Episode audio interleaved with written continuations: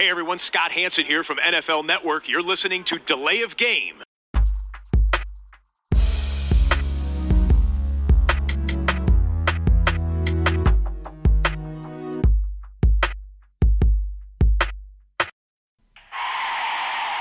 of game. Offense. Five yard penalty. Repeat down. Repeat down. Repeat down. Repeat down. Dienstagabend Podcast Time. Hier meldet sich die Crew von Delay of Game, der Football Podcast, heute mit Episode 152. Ich persönlich finde ja, dass die Saison viel zu schnell voranschreitet. Ähm, gut, aber so ist es nun mal. Und äh, nichtsdestotrotz, eine Menge Football liegt noch vor uns. Und wie immer spreche ich nicht alleine über alles, was in Woche 10 passiert ist und was in Woche 11 vor uns liegt und uns erwartet. Ich begrüße den Christian Hi Tobi. und heute auch wieder am Start Mr. 305. Hallo Max. Hallo. Hi Max. Ja, Hi Christian. Aber Tobi, das ist doch eigentlich jetzt die schönste Zeit des Jahres, wenn es so ein bisschen kalt wird, wenn es in der NFL auch spannend wird, wenn es richtig um die Wurst geht. Jetzt ist doch das Aufwärmprogramm so langsam beendet und jetzt geht's richtig los. Jetzt geht's um die Das- Wurst. das stimmt. Ja. Das stimmt. Es geht ans Eingemachte, wie man so schön sagt. Ja, Ja, ähm, wir haben heute, wir können es sagen, äh, weil es vielleicht das ein oder andere Mal auch, weiß ich, uns selber noch irritiert, eine andere Aufnahmeplattform ausgesucht. Wir machen aber keine Werbung an der Stelle. Ähm, zwei von dreien haben auch heute die Kamera mal angemacht. Also das heißt, wir äh, sehen uns auch ausnahmsweise mal wieder. Das erste Mal, dass wir uns beim Podcast sehen seit März, glaube ich. Vor, also da war Tom Brady noch ein Patriot, glaub, oder richtig? Also ich glaube, Free Agency, stimmen, ja. äh, Free Agency haben wir schon äh, äh, jeder zu Hause aufgenommen. Okay. Ja, Ja. Äh, ich bin durstig. Wie sieht's bei euch aus? Ihr auch oder nicht so? auf Äh, Frage. Fall. ja, ich habe wieder Miller und Pepsi am Start heute zum Nachspülen. Ja, ich habe ja, ich hab Club Colombia. Ich denke mal, das ist aus äh, Kolumbien, vermutlich, weil das äh, bei einem äh, kolumbianischen Restaurant, äh, bei einem Lieferservice mit dabei war. Okay. Ihr habt beim Kolumbianer bestellt? Ja. Okay, da Und das. Essen kam, das Essen kam so zu spät, dass die uns Bier dazu gebracht haben. Ach so, ich dachte, du hättest das Bier zum Ausprobieren gleich direkt mitbestellt. Nee, nee. So hätte ich das jetzt Also- eingeschätzt bei dir. Ähm, ich muss erstmal schon wieder ein Tempotaschentuch raussuchen, äh, raussuchen und wischen. Äh, Aber mein, kann man mich ja beschwichtigen auch, wenn das Essen viel zu spät kommt, wenn dann okay, Bier mitgeliefert wird, das ist dann okay. verstehe ich, Und, was, verstehe ich. und war das Essen dann okay oder? Ja, das Essen war okay, ja. Das war nur ein Problem mit der Bestellung. Okay. Tobi, jetzt du. Äh, ja, ich habe ein New England IPA Series One äh, Citra Edition Vocation ähm, heißt die Brauerei, ist glaube ich Yorkshire irgendwo, England. Ähm, schäumt ein bisschen. Wahrscheinlich ist die Dose zu viel geschüttelt worden, aber ich sag mal Prost, ne? Prost. Ja, sehr lecker. Dann gehen wir rein in Woche 10. Was für ein Finish in Arizona. Die Cardinals setzen sich dank eines Touchdowns in ja, letzter Sekunde oder es waren zwei Sekunden vor Schluss mit 32-30 gegen die Bills durch. Meine erste Frage an euch heute hier. Was nehmt ihr mit Blick auf beide Teams aus diesem durchaus unterhaltsamen Footballspiel mit? Ja, ich leg mal los. Also erstmal, dass der, der Andrew Hopkins Trade eine gute Idee war. ja. Oh Mann, Wenn- das war auch meine Erkenntnis. Ja, ich wollte es so anders formulieren. Ich hätte gesagt, Bill O'Brien ist der größte Depp und hat den schlechtesten Trade in der NFL-Geschichte gemacht. Ja, das, das wussten wir alle schon, das wissen auch alle, äh, dass das eine, ja, eine, eine schlechte Idee war, ihn abzugeben und äh, die haben dafür relativ wenig bekommen. Und jetzt bei so einem Spiel fällt das natürlich nochmal besonders auf. Äh, die Cardinals sind gut drauf, die sind auf Playoff-Kurs. Ähm, es ist diese, diese Offense, ich finde, sie ist noch nicht richtig explosiv, sie könnte noch besser spielen. Ich finde immer noch, da ist Luft nach oben, aber äh, Murray extrem stark auch wieder äh, am Boden mit seinen Läufen, mit seinem, äh, mit seinem Touchdown und ja, dann so einen Wurf da rauszuhauen am Ende äh, und der neue Receiver fängt ihn dann gegen drei richtig gute Bills-Defender, muss man ja auch sagen. Das war White, der All-Pro-Corner äh, und die Safeties sind mit Hyde und, und Pryor äh, ja auch nicht schlecht. Also das ist dann insgesamt schon eine richtig gute Aktion gewesen. Wahnsinnsspiel, wo, äh, Spielzug, wo einem irgendwo so der Atem äh, stockt, wo man denkt, das kann nicht sein, dass er da sich rauswindet an der Seitenlinie noch äh, so einen äh, Ball dann wirft und äh, den Touchdown für den Sieg. Ja, finde ich, äh, war ein großartiges Ende von dem Spiel. Max.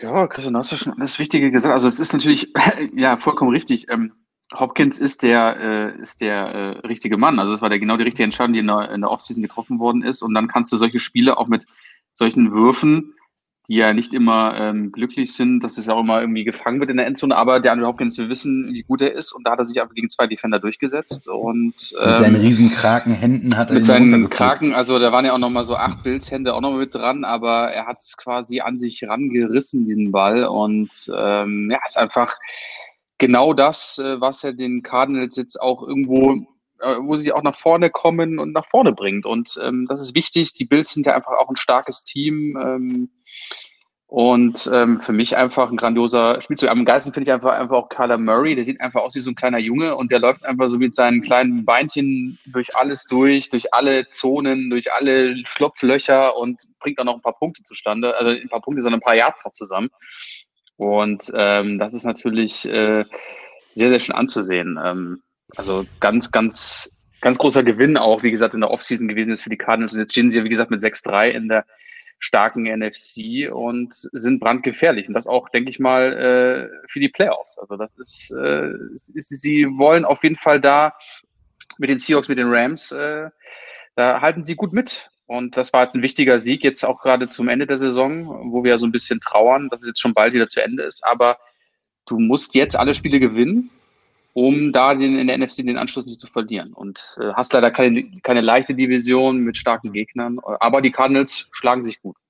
Tobi. Ja, was hängen bleibt mit Blick auf ähm, die Cardinals äh, ist ja nochmal, oder ja, auch der Blick auf Houston, wir haben es schon gesagt, ne? Es ist für mich der schlechteste Trade der NFL-Geschichte, ähm, schon oft thematisiert. Der Andrew Hopkins hat die besten Hände im Football. Ähm, ich habe Devante Adams zum besten Wide Receiver der NFL erklärt. Äh, ja, Hm. äh, tied for first place mit Hopkins. Ähm, Zwink Zwinker-Emoji. Ähm, Arizona hat 217 Rushing Yards da ähm, hingelegt. Das war äh, bärenstark. Ähm, und aus, aus Sicht von Buffalo habe ich da auch irgendwie eine Erkenntnis gewonnen, nämlich, dass Josh Allen dann äh, vielleicht doch noch nicht so weit ist, wie ich dachte. Ähm, äh, Christian hat immer noch ein bisschen auf die Bremse getreten, das ja auch nicht Oh zu ja. Unrecht. Und äh, da muss man, muss man nochmal abwarten, äh, wie sie nach so einem Spiel dann auch reagieren werden. Die Bills sind 7-3, sind immer noch ähm, Erster in der Division, aber äh, Miami, zu denen kommen wir später auch nochmal, äh, die rücken ja heran. so langsam und das ist äh, ja, also ich sehe die Bills immer noch mit, mit den besten Karten, aber das ist natürlich noch lange nicht ge gegessen. Und was mich bei Buffalo jetzt wirklich gestört hat, sie sind zum zweiten Mal in Folge vom Run-Game so irgendwie fast komplett abgekehrt, ja. Äh, 35 Yards, äh, die nicht von Josh Allen waren, mit Singletary und Moss, das ist ein bisschen dürftig. In der Woche zuvor gegen Seattle haben sie das auch schon so äh, praktiziert. Da hat es dann funktioniert. Hier hat es eigentlich auch funktioniert. Sie gehen kurz vor Ende des Spiels, ich glaube, es waren 30 Sekunden oder weniger, Ja. gehen sie in Führung. Und Ja. ähm, äh, Das- da sieht wollte so aus, als wenn sie das Ding machen. Ne? Und am Ende stehen sie dann mit leeren Händen da. Das wollte ich nämlich gerade sagen. Wenn, wenn dieser äh, Wurf jetzt nicht angekommen wäre, dann wäre die Geschichte ja genau umgedreht. Dann würden alle sagen, ja, Josh Allen hatte ein schwieriges Spiel zwischendurch äh, und dann am Ende hat er es geschafft. Wenn es wichtig wurde, dann kam er und hat diesen auch schönen Touchdown-Pass äh, zu Dix ja geworfen. Der Ja, Dix-Trade war der große Gewinn der Offseason. Äh, Buffalo macht alles richtig. Dann wäre die Geschichte eine ganz andere gewesen. Ne? Und nur durch diesen einen Spielzug am Ende äh, kippt dann die ganze Geschichte um die ganze, diese ganze ja, Einschätzung auch von dem Spiel und ähm, man hat dann eine ganz andere Meinung. Aber ich stimme dir zu, Tobi. Davor waren ein paar Drives, ähm, wo man einfach gesehen hat, finde ich, dass äh, Josh Allen auch manchmal nicht so weit ist. Und diese, wo ich auch immer noch diese Fragen stelle in wichtigen Spielen, wenn du hinten legst, wie, wie, wie geht er dann ähm, auch mit dem Football um? Äh, Fumble, äh, wirft er vielleicht den Pick in der entscheidenden Situation? Ist er, äh, hat er auch die, die Spielintelligenz, die Spielerfahrung dann, um die mh, Situation richtig einzuschätzen? Und ja, Buffalo hat sich total geändert. Also in den letzten Jahren immer noch mit einem guten Run-Game ist es dieses Jahr total schlecht. Gegen Seattle haben sie auch zu Recht, finde ich, gesagt, wir laufen gar nicht, wir versuchen das gar nicht. Die Seattle Defense ist so schlecht, die Corner sind so schlecht, die kann man super angreifen äh, über den Pass. Das war auch die richtige Strategie. Jetzt gegen Arizona hat man dann irgendwo gemerkt, ein bisschen eindimensional. Ne? Aber mal kurz, ähm, es klingt von euch beiden so, also würdet ihr quasi so ein so Josh Allen wieder in den Playoffs sehen, so wie letztes Jahr, dass es dann wieder so Fehlentscheidungen sind, weil ich finde ganz ehrlich, ähm, klar, das Playoff-Spiel letztes Jahr, das war katastrophal, aber ich finde das Niveau und was die Bills auch jetzt eigentlich mit Josh Allen da bekommen haben, wenn man die Franchise sieht über die letzten Jahre, dass da wirklich auch auf der Quarterback-Position alles nur für den Arsch war, ähm, finde ich, dass es schon eine deutliche Steigerung ist. Klar, er hat immer noch seine, seine Aussätze, aber wenn du überlegst, dass es jetzt seit er da ist, entweder geht's eben, ja, es wird stetig gut. Also es ist jetzt nicht, dass man sagen muss, man muss jetzt hier, ja klar, bei manchen Situationen kann man vielleicht die Hände über den Kopf drüber schlagen, aber für euch beide, denke ich, klingt so, dass er in den Playoffs nochmal sagt, okay, äh, dass ihr denkt, äh, dass er da nochmal solche Aktionen zeigt oder seid ihr gar nicht von ihm überzeugt, dass er die Playoffs auch irgendwie also dran haben kann? Ich finde, er ist letztes Jahr schon extrem besser geworden und ist dieses Jahr nochmal besser geworden. Und ja, okay. äh, von, von dem Rookie Josh Allen ist auch nicht mehr viel über. Also da, der, der ist, der hat sich richtig gemacht als Quarterback in Buffalo. Und ich denke, er ist ein, ein junger, ein guter Quarterback mittlerweile und auch auf dem Weg dazu, ein Franchise-Quarterback zu sein. Und ich denke auch, die Bills würden nicht mit so vielen Teams tauschen. Aber er hat halt in den Playoffs noch nicht gezeigt, dass er dann in so wichtigen Spielen äh, den Game-Winning-Drive, so, ich traue ihm noch nicht so hundertprozentig, weil dafür habe ich schon auch zu viele Fehler in seinem Spiel noch gesehen. Ähm, gegen Patrick Mahomes traue ich ihm nicht so richtig, ob er da dem Druck standhalten kann, dann vielleicht im dritten, vierten Quarter mal homescored, mal homescored, mal homescored, dass er da mithalten kann und dann nicht den Fehler macht. Das sind so mhm. Sachen. Ähm, er beweist das jetzt in der Saison. Ich meine, sie haben gegen Seattle gewonnen, das ist ja schon mal was. Ja, das war jetzt auch eigentlich am Ende nicht schlecht. Wie gesagt, der Touchdown auf Dix. Von daher, das hat jetzt nicht Allen verloren, das Spiel. Das will ich nicht sagen. Ähm, nur Buffalo, ja, ist in einer, in einer AFC in einer Situation, da könnte Miami natürlich auch nochmal gefährlich werden. Die Division haben sie noch nicht gewonnen. Für mich ein klares Playoff-Team, das auf jeden Fall. Aber man muss mal schauen, ob sie die Division dann gegenüber Miami wirklich gewinnen und wie sie sich dann in den Playoffs schlagen. Mhm, okay. Deswegen sind sie für mich noch kein äh, Super Bowl-Kandidat, ehrlich gesagt. Weil ich ja, habe für mich auch nicht. In der AFC da andere Teams einfach noch, noch vor den Bills. Und ich finde das Team sympathisch. Äh, ich finde den Coach gut. Tobi, du möchtest, möchtest bestimmt auch noch mal was sagen. Aber ähm, und deswegen würde ich mich freuen, wenn sie weit kommen. Aber ich bin da noch ein bisschen der, der ähm, Skeptiker, was, was das Quarterback-Play angeht. Ja, also ich würde jetzt auch Josh Allen nicht zutrauen in den Playoffs äh, also ich weiß, ich bin, bin mir nicht so sicher, dass er diesen, diesen tiefen Playoff-Run hinbekommt. Ja, also den hat man letztes Jahr auch Tennell nicht zugetraut. Allerdings war der ja auch eher äh, nicht stark gefordert im, im Passspiel äh, bei den Titans, sondern es hat ja viel ähm, Derrick Henry gemacht und die Defense. Ähm, bei, bei Buffalo ist es jetzt so, dass sie ja äh, für mich halt sehr, sehr auf Josh Allen setzen als Passer. Also mir, mir ist es zu wenig Gelaufe da einfach, muss ich mal ganz ehrlich sagen. Ähm, Moss hat jetzt auch schon angedeutet mit ein paar Touchdowns, dass er ein guter Pick war als Rookie. Singletary hat auch seine Klasse. Josh Allen läuft auch. Ich mein, wenn du auch irgendwo ein bisschen stabiler als Quarterback bist, als passender Quarterback, dann gehen ja deine Zahlen als äh, deine, deine Rushing Yards auch zurück. Das ist ganz logisch, das finde ich auch gut. Aber trotzdem muss insgesamt das, das Bills-Team da ein bisschen gucken, dass sie das nicht komplett ad acta legen, weil dann wirst du eindimensional. Und wenn du nur noch irgendwie 40, 50 und dann in Spielen, wo du zurückliegst, vielleicht 60 Mal den Ball wirfst, dann bist du so leicht auszurechnen, dass es da möglicherweise ähm, ja dann auch in im ersten Playoff-Spiel schon zu Ende ist. Ne? Also ein Playoff-Team sind sie. Ähm, aber ich würde ihnen jetzt auch nicht irgendwie zutrauen, dass sie da äh, super weit äh, reinmarschieren in die Playoffs. Also durchmarschieren. Wir machen weiter. Nächstes Segment. Sieg für die Rams über die Seahawks. Wie beeindruckend, beeindruckend waren wir vom Spiel, von den Auftritt von den Rams beim 23 zu 16 über, die über Seattle und wie schätzen wir die Gesamtlage in der NFC West auch mit dem Sieg von Arizona über Buffalo ein? Tobi, die Rams? Tobi darf anfangen.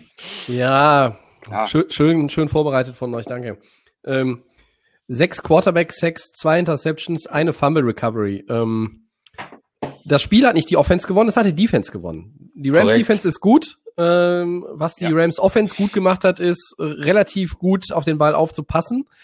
Ähm, Goff hatte 300 Passyards, aber er hat mal wieder einen klassischen Goff hingelegt mit einem Fumble, äh, wo er irgendwie gefühlt eine Stunde dann den Ball festhält. Äh, ansonsten haben sie es ordentlich gemacht in der Offense. Sie haben da äh, mit allen drei Running Backs vor allen Dingen agiert und das fand ich äh, einen ganz, ganz positiven Aspekt. Die Rams kamen aus der Beiweg. Sie hatten noch Zeit, sich auf den Gegner vorzubereiten und ich glaube, es war im siebten Spiel McVay gegen Carroll der fünfte Sieg für McVay. Also gerade ähm, äh, dieses äh, Duell scheint den Rams unter McVay durchaus ja zu liegen. Ähm, ich fand's gut, erst einmal. Also, wie gesagt, die, die Defense hat mich ja, die hat mich überzeugt, die hat mich auch beeindruckt, wie sie äh, Russell Wilson äh, unter Druck gesetzt hat, immer wieder. Äh, bärenstarke Leistung natürlich auch von Jalen Ramsey, der ist ähm, DK Metcalf, glaube ich, in der Halbzeitpause äh, bis auf die Toilette sogar gefolgt. Der hatte seinen ersten Catch dann Ende des dritten Viertels. Der hatte am Ende, wenn ich mich nicht verguckt habe, zwei für 28. Also den haben sie richtig schön ähm, in Schach gehalten. Wilson ohne Touchdown-Pass gehalten. Ähm, und von daher war das eine echt äh, gute Sache. Ich war ja wirklich beeindruckt, wie sie das hinbekommen haben. Ähm, ich hoffe sehr auch, dass der Defensive Coordinator, der neu ist, nicht nach einem Jahr schon wieder irgendwo für einen Headcoaching-Job vorspricht und dann möglicherweise geht.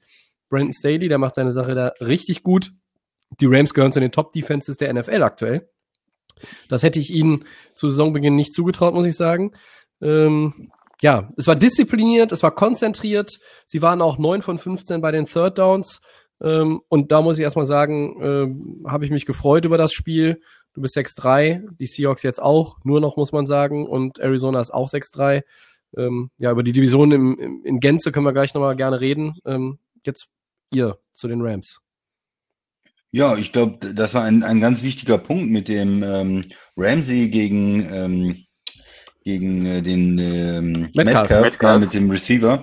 Genau, und die beiden, äh, ja, da ist immer die Frage, wenn so Top-Receiver gegen Top-Corner spielen, wer kommt da äh, raus und wie ist so ein Duell? Und ähm, ja, das hat er absolut gewonnen. Ja, das war jetzt eins von den Schlüsselduellen, das hat er gewonnen und das hat ähm, auf jeden Fall geholfen, diese ja, äh, Seattle Passing Defense äh, im Griff zu haben und äh, diese High-Powered Offense auch ähm, ja, runterzukühlen. Und das Seattle hat ja nicht so viele Möglichkeiten im Moment Spiele zu gewinnen. Es ist ein Shootout, es ist Russell Wilson und die Receiver, die müssen alles machen. Und wenn es dann nicht läuft, äh, dann gibt's nicht so viele Alternativen. Ne? Also Running Game ist nicht so großartig stark in Seattle und die Defense ist halt äh, relativ schwach. Und ähm, wenn es Russell Wilson nicht macht, wenn es die Passing Offense nicht macht, und wenn da ein Gegner ist, der auf der einen Seite Druck äh, auch bekommt, auch ohne groß zu blitzen, und auf der anderen Seite einen Top Corner hat, ähm, da kriegt dann äh, Seattle halt äh, Probleme. Äh, ich will nochmal zu Seattle, zu äh, Russell Wilson noch was sagen. Ein ganz grausamer Pick, den er geworfen hat, auch uncharakteristisch für ihn. Äh, er läuft da aus der Pocket, hat eigentlich irgendwie 20 Yards frei, ähm, kann vielleicht sogar bis zur Endzone durchgehen und äh, wirft dann spät quer übers Feld irgendwo hin. Und man denkt, äh, bei ihm war, ich bin ja gewohnt, dass er immer super Entscheidungen trifft und bei ihm alles funktioniert irgendwie. Und denke mir, ja, da muss einer ganz frei stehen, aber äh, Pustekuchen, ja, da äh, hat er wirklich einen, einen Pick geworfen, der absolut unnötig war, auch weil er die Möglichkeit hatte, selber zu laufen und weil er das normalerweise auch sehr gut macht. Also da lief in dem Spiel für Seattle auch vielleicht nicht ganz so viel zusammen. Vielleicht sind die Rams auch so ein bisschen der Angstgegner mittlerweile von den Seahawks.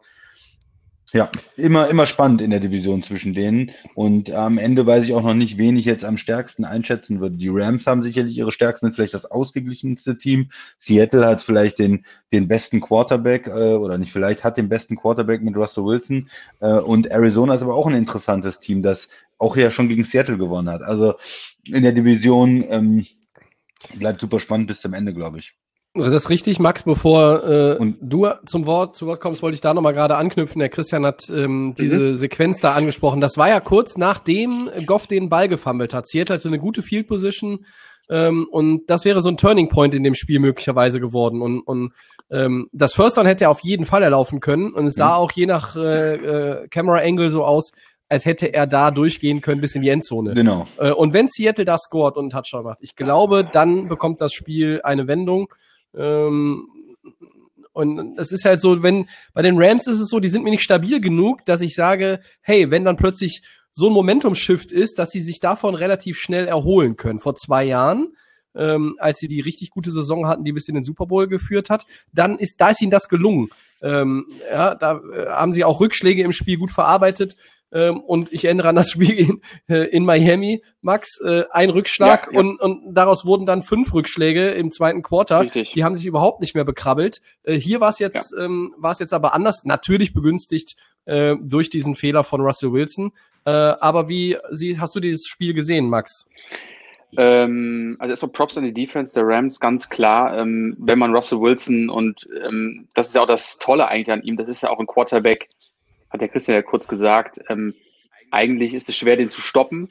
Und er hat immer noch eine Option B in der Hand, wo er den Ball immer noch irgendwo hinbekommt. Und selbst wenn das selbst ein paar Yards läuft. Aber er hat ähm, eine Menge Sex kassiert, wurde unter 200 Yards gehalten, zwei Picks geworfen. Ähm, die Rams Defense muss man Props geben, das ist wirklich super.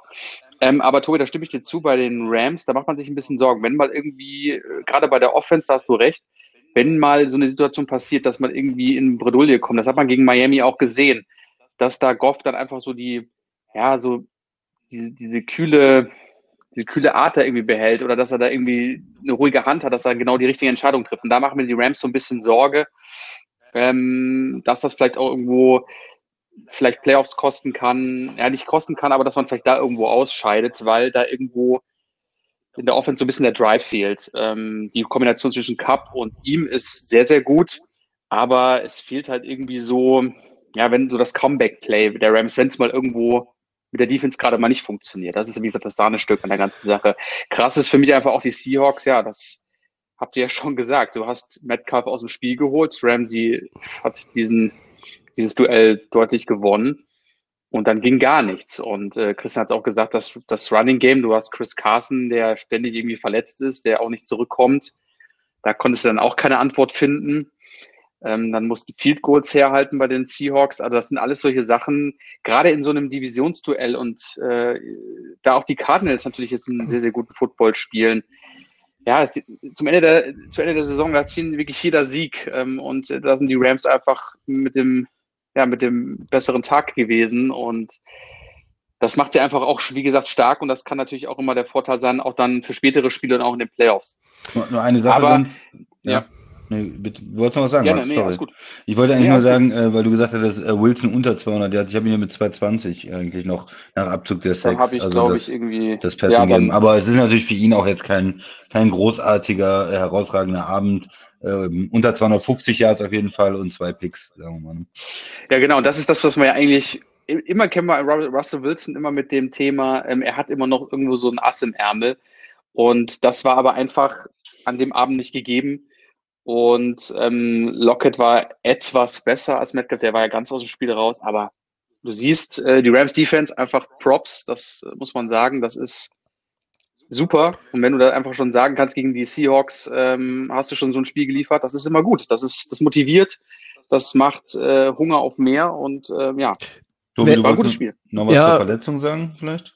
Ähm, ja, einerseits natürlich, die Rams haben es ähm, bitter bezahlt. Andrew Whitworth, der Left Tackle, fällt ja nun äh, lange aus. Ähm, es ist noch nicht offiziell Season-Ending-Injury, aber die Knieverletzung äh, wird ihn auf jeden Fall ein paar Wochen raushalten äh, aus dem aus dem aktiven Geschehen. Je nachdem, wie weit die Saison dann voranschreitet, wie weit die Rams kommen, wird er auch nochmal eingreifen können. Notboom ist jetzt der Ersatz-Left Tackle. Da bin ich gespannt, wie man das gegen gute D-Lines, und da kommen noch einige in der zweiten Saisonhälfte, wie man das dann kompensieren kann. Insgesamt muss man aber sagen, ähm, hat sich ja die gesamte O-Line der Rams verbessert im Vergleich zum vergangenen Letzten Jahr. Jahr, ja. Und äh, das heißt, das sind die Leute wie Noteboom, wie äh, Edwards, Blythe, Havenstein, ähm, äh, Evans, der auch als Reservemann dann nochmal reinkam, äh, die zählen da alle zu.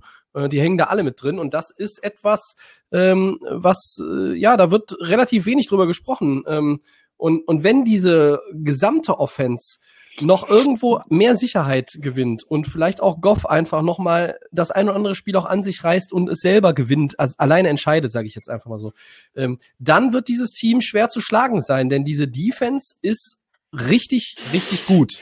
Ähm, und in der Division NFC West. Drei Teams, 6-3, Arizona, äh, durch dieses ja, Hopkins Miracle, sage ich, nenne ich es jetzt mal. Ähm, die spielen jetzt Donnerstag gegeneinander, ne? Ähm, Cardinals und Seahawks. Äh, auch schon zum zweiten Mal dann. Stimmt, ja. Ähm, das wird eine hochinteressante Kiste. Ähm, und Seattle hat jetzt da zwei Niederlagen kassiert, Buffalo und, und Rams gegen zwei gute Teams, äh, zwei äh, sicherlich Teams, die nicht zu den Top-Favoriten zu zählen sind. Äh, aber da bin ich auch gespannt, wie sie, wie sie reagieren nach diesen zwei Niederlagen. Ähm, ja, Christian guckt mich gerade so an hier, äh, als hätte er noch einen wichtigen Punkt. Nö, nö, nö. Ich fand das eigentlich ganz gut, was du gesagt hast, Tobi. Das ähm, macht Sinn, ja. Also das äh, Spiel ähm, oder alle Divisionsspiele in der NFC West eigentlich, aber auch dann halt nächste Woche äh, sind extrem wichtig. Ja, also das kann man nicht anders sagen.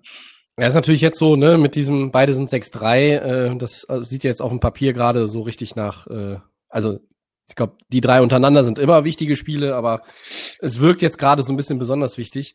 Wir haben auch noch ein paar ähm, Kommentare bekommen zu den Seahawks. Äh, der Fabian, treuer Hörer, hat sich da äh, mal ein paar Gedanken zugemacht, beziehungsweise seine Gedanken aufgeschrieben und uns äh, zukommen lassen. Er hat gesagt, so Hm. eng wird dieses Rennen in der NFC West nicht mehr. Hm. Vielleicht sieht man jetzt endlich mal klar, äh, oder man, vielleicht sieht man jetzt endlich mal klar die Schwächen der Seahawks und hört auf, uns da immer so stark zu reden. Also, äh, wer es nicht weiß, Fabian ist Seahawks-Sympathisant äh, und er hat geschrieben, äh, Goff sah aus wie der beste Third-Down-Quarterback der Liga und das sagt alles über diese Seattle-Defense aus. ja. äh, ein Quarterback, der Ja. mehr Turnover produziert als Daniel Jones. Ähm, das habe ich nicht verifiziert, aber ähm, ja, kann man so sehen. Ähm, dieses MVP-Gelaber, ich denke, damit meint er Wilson, kann jetzt auch endlich mal aufhören. Da sind ja Würfe dabei, da wirst du in der XFL für entlassen. Äh, eine Defense, die zu schlecht ist für die GFL. Äh, Third and Ten oder äh, Dritter und Zehn und, oder mehr Yards ist ein sicheres äh, First Down jedes Mal, also äh, sprich für die gegnerische Offense. Ähm, und dann hat er noch geschrieben, vielleicht sollte man Adams wie eher wie einen Defensive End bezahlen und nicht wie ein Safety, das ist ja irre. Ein Gameplan gibt's da hinten keinen. Äh, und dann hat er sich noch aufgeregt über die eine Situation. Da habe ich mich auch über Pete Carroll gewundert, muss ich dazu sagen. Gebe ich dem Fabian völlig recht. Äh, fourth and Inches, klar puntet man. So ein Quarterback-Sneak ist ja auch echt kompliziert. Aber naja, äh, Kicker und Panther funktionieren ja super, also ab in den Super Bowl. Ähm, Ja, da muss man noch ganz viel eigentlich zu sagen. Also Adams war wirklich äh, stark, wie er ähm, als Safety ja spezialisiert ist auf diese auf diese Blitz äh, Blitzes und und Quarterback Sacks. Ne? Also das ist schon ähm, die einzige Waffe im Moment, die die Seahawks Defense eigentlich hat. Genau, man kann ihn eigentlich als Defensive End spielen lassen oder als Defensive End bezahlen oder eigentlich nur irgendwo an der Line spielen lassen, weil da ist ähm, die größte Wahrscheinlichkeit für einen äh, Sack der Seahawks Defense eigentlich gegeben. Ähm, ja, aber es hilft natürlich, er hilft natürlich dem Team, aber er hilft nicht wirklich den Corner, äh, Safety und diesen Problemen, die sie hinten haben. Du hast ja immer noch das Talent auf Linebacker äh, mit, mit Wagner und, und Wright, ja, aber hinten ist natürlich irgendwo, ja, es ist dünn und die sind, äh, das kann man nicht schönreden und da verstehe ich auch jeden Fan der Seahawks, der sagt, das ähm, macht es dann auch schwer zu gucken und schwer zu ertragen, mh, weil sie sind jetzt ähm, vor, der, vor dem Spiel waren sie auf Kurs, die äh, meisten Yards ever abzugeben. Und das, das sind natürlich, das ist jetzt nicht eine Defense, die eher schlecht ist oder ein bisschen schlecht, sondern die Pass-Defense des Seahawks ist einfach äh, rekordverdächtig schlecht. Und das überrascht dann schon. Und das macht es auch schwierig, äh, wenn man jetzt über die Playoffs nachdenkt. Äh, wir haben es gesehen, es geht, wenn Wilson MVP spielt, wenn die Receiver wunderbar drauf sind, dann äh, können sie auch gewinnen.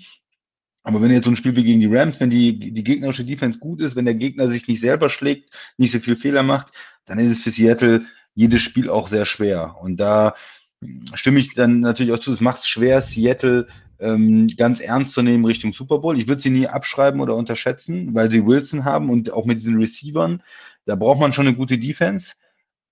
Ja, aber es ist halt auch nicht so, dass man sie zu den absoluten Favoriten zählt im Moment. Dafür äh, ist die Defense einfach zu schlecht. Max, Tobi, hoffst du noch, äh, oder, oder Max, dass, dass sich da was tut in der Defense? Das, Pete Carroll ist ja ein Fuchs eigentlich auch, auch wenn man jetzt vielleicht die äh, Ingame-Entscheidungen kritisieren kann, ist er ja jemand, der auch gerade Defensive Backs extrem gut entwickeln kann. Ähm, ist bei dir noch Hoffnung, dass sie da ähm, sich noch verbessern, signifikant der Saison? Oder auch für den Tobi vielleicht die Frage, wenn du die Liebe beantworten willst. Max, Max, geh gerne mal ran. Ähm, boah, ich finde das eigentlich so von ihm so ein bisschen äh, meckern auf hohem Niveau, ne? Also als Seahawks-Fan, ja, okay, da, wir wissen das auch in den letzten Spielen, da wurde viel in, viele Punkte abgegeben. Die Defense, ja, sieht nicht gut aus, aber ich muss ganz ehrlich sagen, hat er den Anfang der Saison irgendwo verpasst. Also, wenn ich, Russell Ja. Wilson ist für mich absolut, für mich immer noch der MVP. Das war jetzt einfach mal ein Hat Christian letzte. Woche auch gesagt, als wir unsere Mid-Season Awards ist- verteilt haben. ist, ähm, es ist für mich ein krasser Aussetzer jetzt mal gewesen, die Rams. Ähm, ich würde aber das auch nicht so irgendwo jetzt sagen, jetzt ist alles vorbei oder so. Also dies, dies, dies, das ist immer noch ein brandheißes Team. Ich denke mal, dass Pete Carroll, dafür ist er einfach auch bekannt, deswegen hast du recht, Christian, der ist, ich denke, der hat da bestimmt noch eine Option, ne? Und die Playoffs sind nicht mehr weit. Und ähm, also für mich ist das immer noch ein brandheißes Team und das ist für mich auch noch, und ich habe es ja, glaube ich, ich habe ja gesagt, dass es jetzt für mich auch als neuer Super Bowl Contender ja, für mich ganz oben steht, weil ich einfach von, davon überzeugt bin. Und das war jetzt einfach mal ein schlechter Tag am Wochenende. Und ich denke mal, ja, okay, ich nehme mich auch aus dem Fenster, wenn es am Donnerstag jetzt gegen die Cardinals natürlich irgendwo so Aha. wieder weiter in die Richtung gehen könnte. Jetzt rudert er Ja, zurück. aber trotzdem davon bin ich nicht, davon bin ich nicht überzeugt, weil ich weiß einfach, das ist, wenn du diesen Quarterback auch hast, da geht immer irgendwo was. Und das, Das war stimmt. einfach, denke ich mal, ein Dämpfer. Ein Believer ist das, Und, der Max. und ich denke mal, und es war ein wichtiger Dämpfer. Klar, es ist jetzt natürlich auch ein bisschen schlecht, weil es ein Divisionsrivale ist und weil es jetzt auch schon in Richtung Playoffs geht. Aber ähm, aus, aus äh, Niederlagen lernt man auch und äh, die Seahawks ähm, beehren uns ja immer seit ein paar Jahren schon mit gutem Football.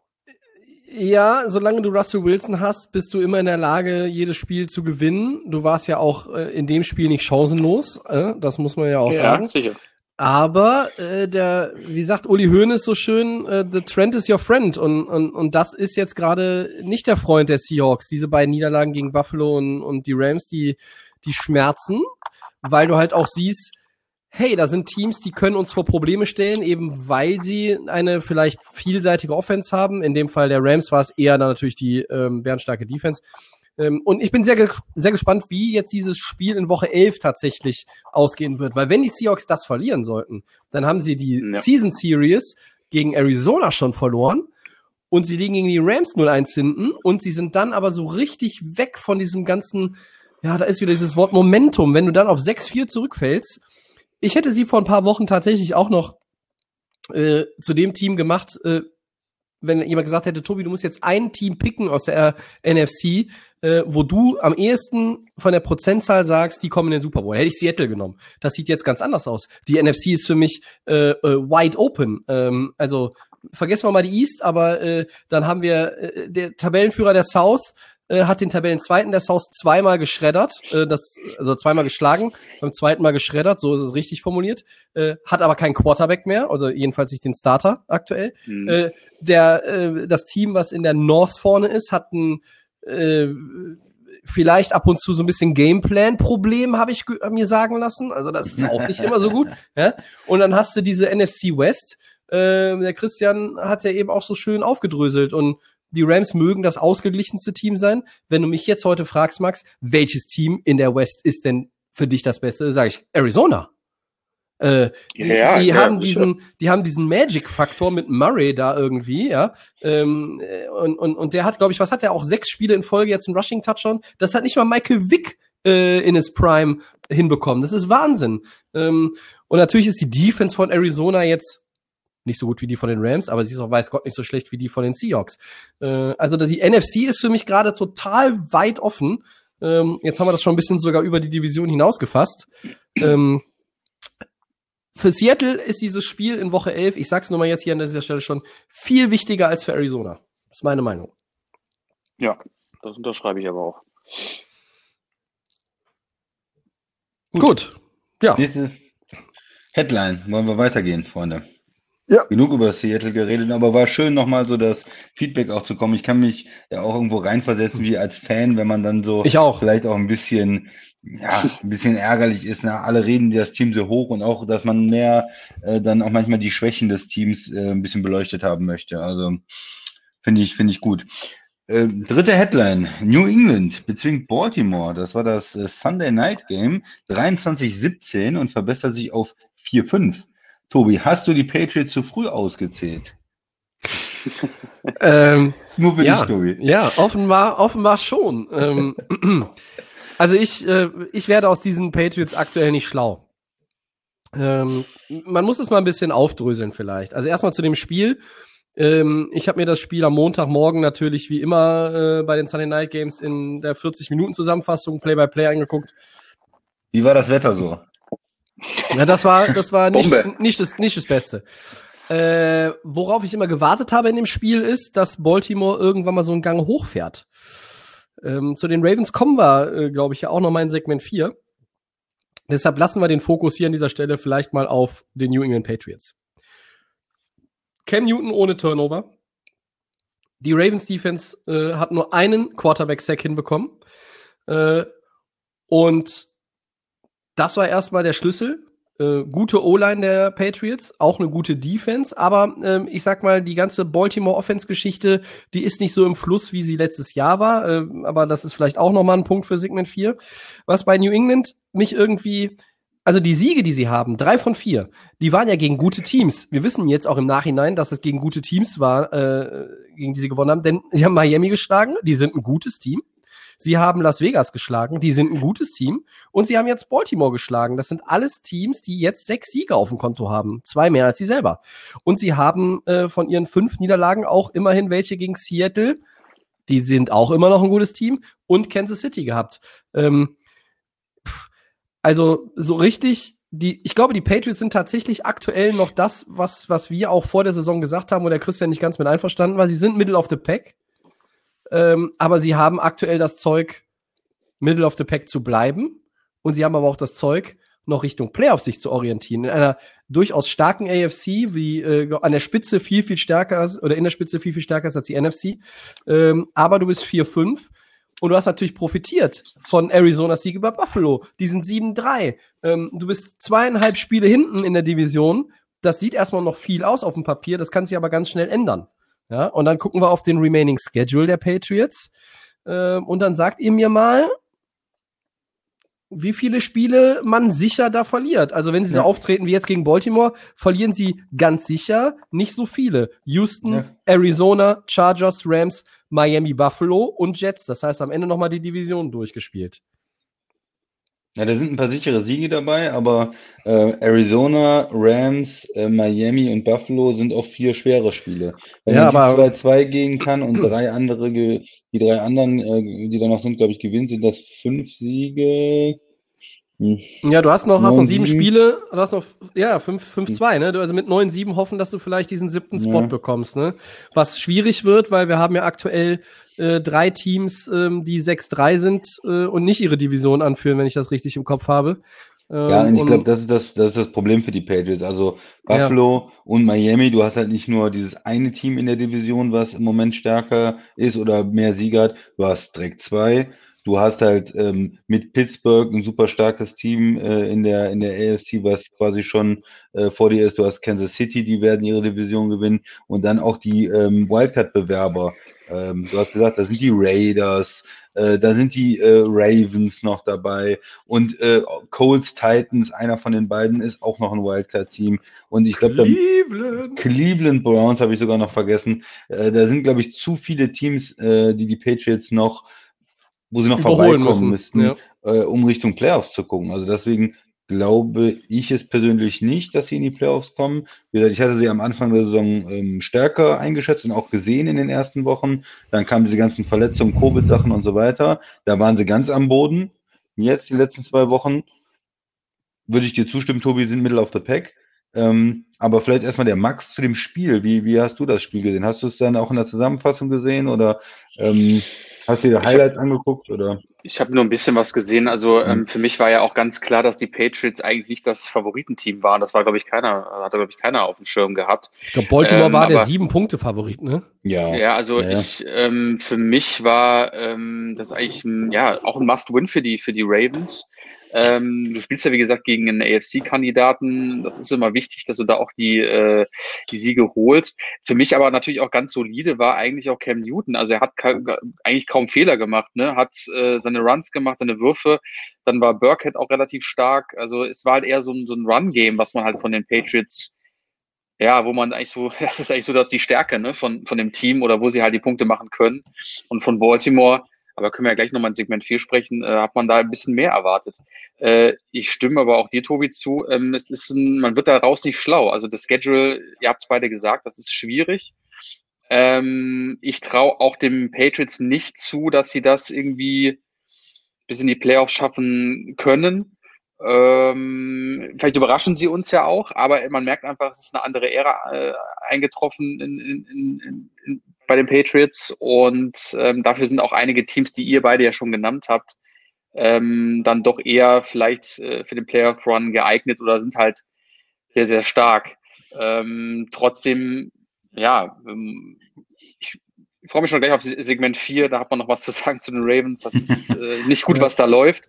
Ähm, aber Patriots solides Spiel gemacht. Aber man merkt einfach, da, da muss einfach auch in der nächsten Saison, wenn es mit Newton ist, was auch immer, ähm, du merkst einfach, dass jetzt als Patriots, die ja über eine, mehr, eine lange Dekade dabei waren und immer da vorne mitgespielt, das ist jetzt einfach irgendwann, ja, es ist jetzt passiert und du musst halt daran arbeiten, damit du auch, weil andere Teams auch in der NFC, du siehst gerade bei uns an der AFC East, da sind die Bills, die Dolphins spielen gut, du verlierst auch da ein bisschen den Anschluss und das kann dann nachher bei dem Schedule auch die, die Playoffs kosten. Äh, ja, aber trotzdem gutes Spiel gemacht. Ähm, schon mal zumindest die Ravens, die ich ja mal ganz weit oben sehe, schon mal damit bezwungen. Also Pa Patriots sind die, sind die zehn aktuell in der AFC, ne? Das heißt, sie sind tabellarisch näher dran an den Broncos als an dem Playoff-Platz. Also das nur vielleicht nochmal zur Einordnung, warum der Christian zu Recht natürlich sagt, ähm, er traut ihnen das eigentlich nicht zu. Aber ähm, trotzdem ist es ja immer noch, auch wenn Brady nicht mehr da ist, diesen Satz sagen wir auch häufig, aber ich sage ihn trotzdem jetzt nochmal, damit er auch heute geäußert wurde, es ist immer noch New England, es ist immer noch Belichick. Also so ein bisschen auf dem Schirm haben muss man sie natürlich trotzdem noch. Ja. Und das, das Rushing Game, ähm, vielleicht nochmal, der Damian Harris hat extrem gut gespielt. Ähm, 22 für 100, äh, 22 Carries, äh, 121 mhm, Yards, äh, 5,5 im Schnitt. Das ist ja schon mal einiges. Als Team insgesamt 173 Yards. Und man schätzt ja eigentlich die Baltimore Front als ähm, doch gut ein. Also das äh, hat mich gewundert, dass New England da so gut äh, laufen konnte gegen, äh, gegen die Ravens. Vielleicht haben sie die im Regen und im Nebel nicht wahrnehmen können, die, die Running Backs. ja, das kann sein. Ja, sollen wir über die Ravens dann komplett gleich äh, in Segment 4 sprechen, ne? Würde ich vorschlagen. Ja, ja, ja, gut. Dann, ja. Dann haben wir jetzt über äh, eigentlich über alles erstmal gesprochen und gehen dann ins äh, Wordplay, glaube ich, Tobi, ne? So ist es. Wordplay als unser Zwischensegment heute. Ähm, und ich leite es mal ein und übergebe dann quasi den ersten äh, Spot zum Ausfüllen auf dem Zettel dem Max. Die bisherigen Auftritte von Dolphins Quarterback Tua Tango Vailoa sind äh, ja, überzeugend. Also ähm, ich hätte es nicht erwartet. Also ja, ich bin doch sehr, sehr vorsichtig. Also ich halte mich doch noch sehr zurück. Also ich habe mir jetzt seit drei Spielen angeguckt. Er wird jetzt hier irgendwie jedem Social Media auf 3-0. Er ist undefeated im Moment noch. ähm, das erste Spiel haben wir ja alle gesehen. Das war alles ein bisschen durcheinander. Also mittlerweile kommt er so rein. Gerne würde ich ihn sehen, wenn er natürlich bessere Optionen hat, Anspielstationen. Äh, das sollte auf jeden Fall nächstes Jahr im Draft oder auch in der Free Agency mal bei Miami ganz vorne sein ähm, dass man da auf jeden Fall mal ihnen nochmal eine Waffe zur Verfügung Habt stellt. Habt ihr nicht diesen Parker? Ist der nicht ein super Receiver? ja, äh, ja, das war letztes Jahr so, aber ja. dieses Jahr fällt er nicht so ins Gewicht. Ähm, ich glaube, Shaquem Grant ist irgendwie mittlerweile irgendwie so gerade der, der irgendwie so ein outstanding äh, Performance, ich übertreibe jetzt mal, äh, äh, spielt. Ähm, der ist irgendwie so der ähm, lukrativste gerade in der Offense. Ähm, aber wie gesagt, äh, Tua ähm, gefällt mir, wie er sich bewegt, ähm, was er sich traut, trotz seiner Verletzung. Er geht auch mit dem Ball selber nach vorne und für mich eigentlich das Wort, er ist, es ist überzeugend. Ähm, bin aber noch, wie gesagt, noch vorsichtig ähm, und warte jetzt einfach mal die nächsten Spiele ab. Christian, dein Wort. Ihr? Ähm, ach so, mein, mein Wort ist ausbaufähig. Also ich finde, äh, es ist, es ist ähm, okay, aber es ist ja noch ausbaufähig. Also er, er hatte jetzt äh, 169 Yards. Das ist jetzt nicht, ähm, ja, wo man jetzt in Ekstase gerät, würde ich mal sagen. Und auch das erste Spiel gegen die Rams, ähm, du hast es auch schon gesagt, Max, war ja auch durchaus noch, ähm, ja, nie, nicht, nicht so wirklich stark. Also dazwischen nee, nee. war es ganz okay und, und es ist, es ist alles recht vielversprechend, aber deswegen sage ich mal ausbaufähig. Ja. Tobi? Ja, ähm, was ist mein Wort? Äh, mein Wort ist bewundernswert, denn ähm, nach der Verletzung, die ja auch wirklich einen Schatten auf ihn geworfen hat und viele Fragezeichen hervorgerufen hat, ähm, wie fit ist er, wie schnell wird er in der NFL Fuß fassen. Ähm, ich glaube, ohne die Verletzung in seinem letzten College-Jahr wäre er möglicherweise ja äh, auch ein Kandidat für Nummer 1 Pick gewesen. Und das, Das stimmt. also er wäre ein Kandidat gewesen. Ähm, ob die Bengals es dann gemacht hätten, ist ja unerheblich. Ähm, am Ende war es so, dass, dass viele gesagt haben, okay, jetzt slidet der so ein bisschen runter dann in der Draft-Order. Die Dolphins haben zugepackt. Die Dolphins sind von ihm überzeugt. Sie haben ähm, zu einem für viele dann überraschenden Zeitpunkt den Quarterback-Wechsel von Fitzmagic auf Tour vollzogen. Ähm, aber mein Wort ist bewundernswert, weil, wie gesagt, er hat sich nach der Verletzung zurückgekämpft und auch dieser Druck, der auf ihm lastete, mit dem geht er sehr, sehr gut um. Einerseits Comeback, erstmal physisch wieder dahin zu kommen, auch die Leute ja schon vor Monaten davon zu überzeugen, ähm, dass er nach der Verletzung dann äh, und der Operation, was war es, Max, die Hüfte?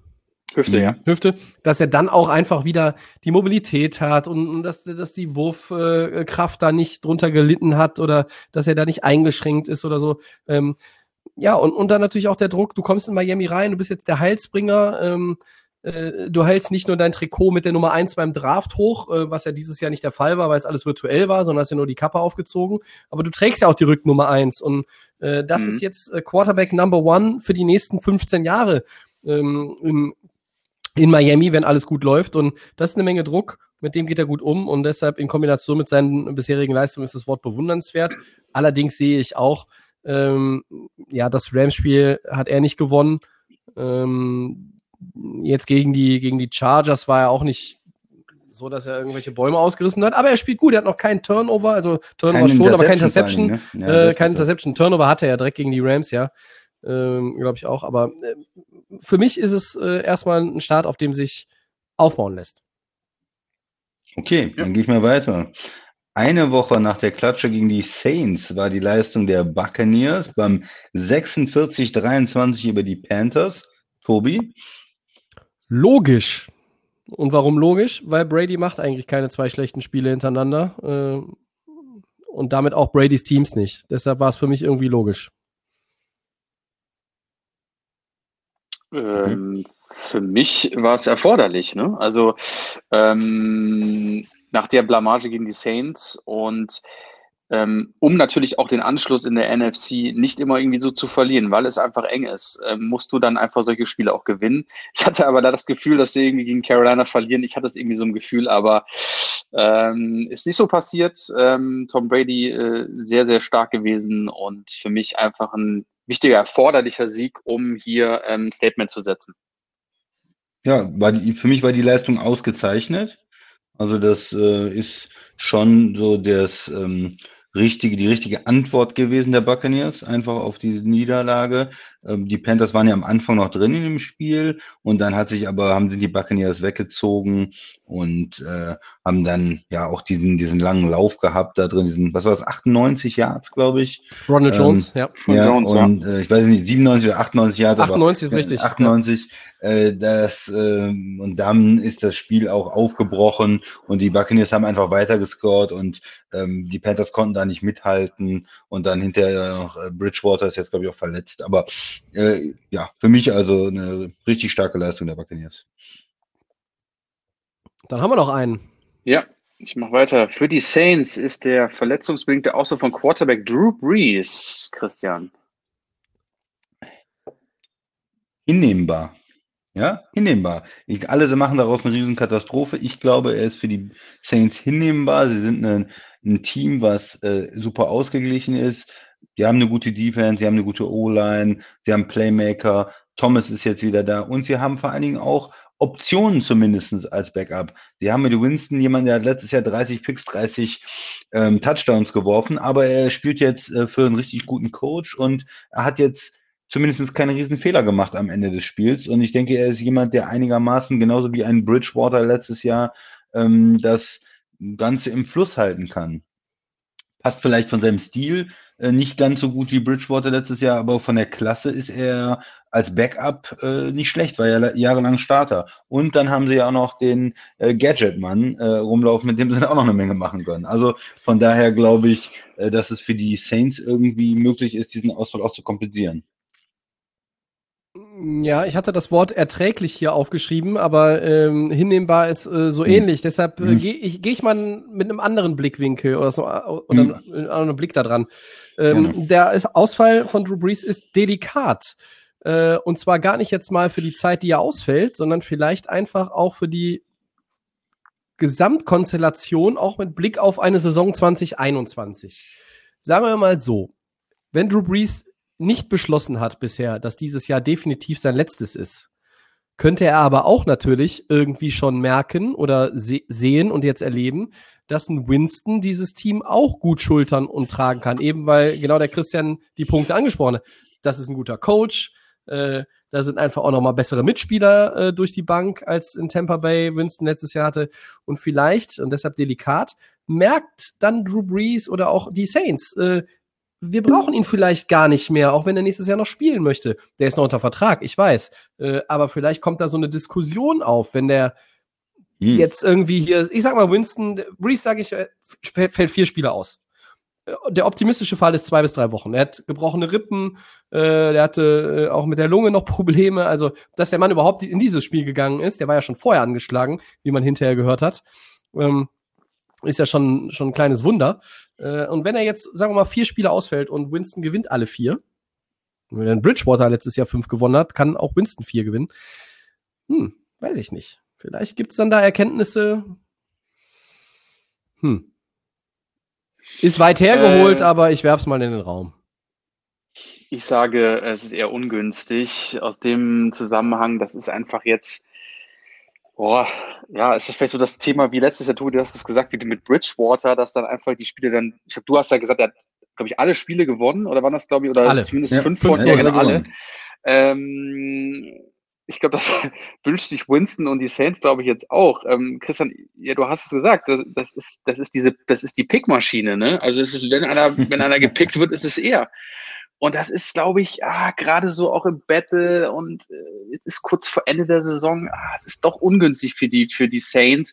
Und äh, ja, Witz ist kein schlechter Quarterback und ich mag eigentlich seinen Style. Ich finde, dass er, der ist immer voll auf Risiko und das geht eigentlich immer nach hinten los, aber ich finde es gut. Aber irgendwie, ah, es ist einfach für die Saints, die jetzt auch über die letzten Jahre immer so viel Pech hatten und letztes Jahr ist ja dann Breeze auch ausgefallen und dann schaffst du es in den Playoffs wieder nicht. Es, es, es funktioniert einfach nicht dabei. Breeze und für ihn tut es tut es mir einfach extremst leid. Und ah, so viel, mit Winston, da werde ich auch nicht so warm. Jetzt, ja, vielleicht ist die Situation vielleicht besser als in, in, in Tampa, aber ich sage eher, ich sage eher, ich sage eher ungünstig und äh, bin echt gespannt, was da jetzt von Winston kommt. Also. Ja, und vielleicht noch, noch für alle, die, äh, die das Spiel gesehen haben und die gesagt haben, ja gut, das war natürlich ein, ein harter Hit auch, den äh, Breeze kassiert hat.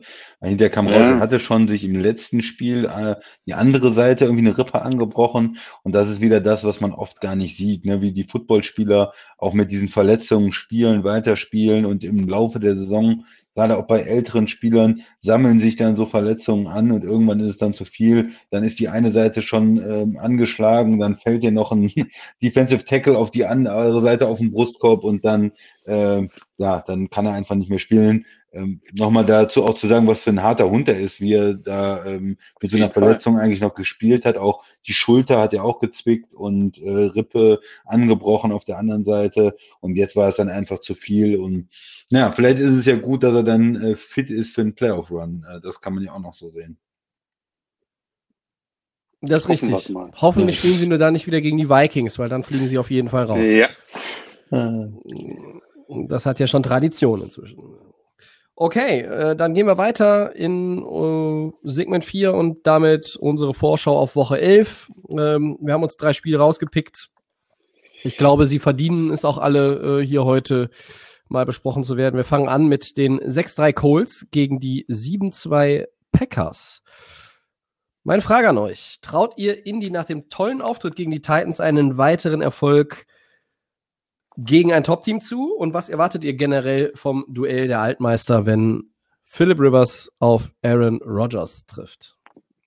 Christian. Soll ich mal anfangen? Ja. Bitte. Also erstmal traut man Indy einen, äh, einen Sieg, einen Erfolg zu. Ja, warum nicht? Ne? Sie spielen äh, zu Hause und ähm, sie haben ja eigentlich ein gutes Rezept gegen äh, die Packers. Sie haben die, eine sehr, sehr gute Defense dieses Jahr, haben eine äh, gute Front Seven mit, mit Buckner, mit Leonard, äh, können da auch äh, gegen dieses ähm, Konzept äh, Zone Running der, der Packers, denke ich, ganz gut spielen.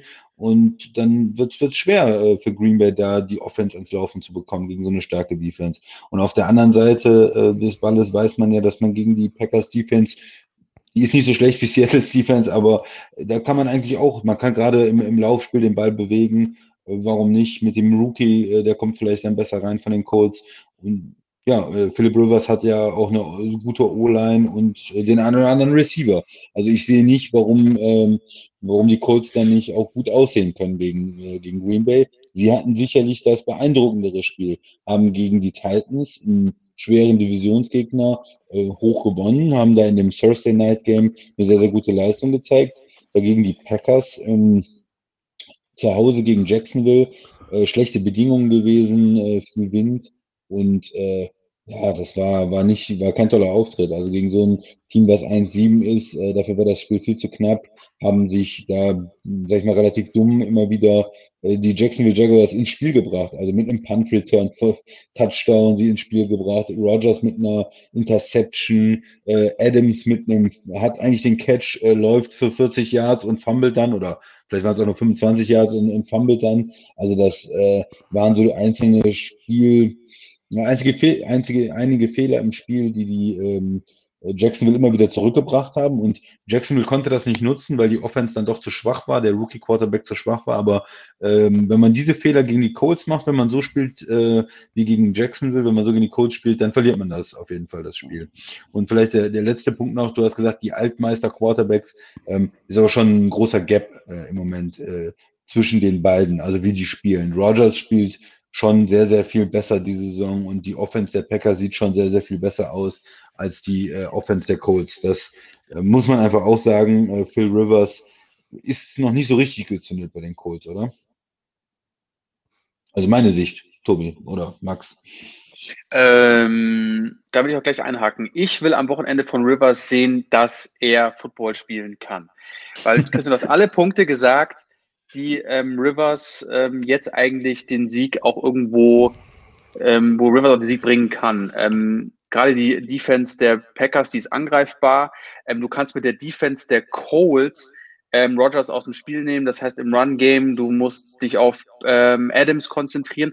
Und dann erwarte ich aber auf der Gegenseite, dass, dass dann einfach auch äh, Philip Rivers ähm, jetzt mal ja, mal ein Outstanding-Spiel zeigt, damit er sagen kann, okay, ja, ich habe jetzt die Chancen, kann das nutzen, ich kann mir auf die Defense verlassen, die halten die Packers äh, in Schacht und dann muss ich einfach da zuschlagen. Und das hoffe ich eigentlich von ihm, dass er das irgendwie am Wochenende durchsetzt, weil dann ist es kein Problem, gegen die Packers auch mal zu gewinnen.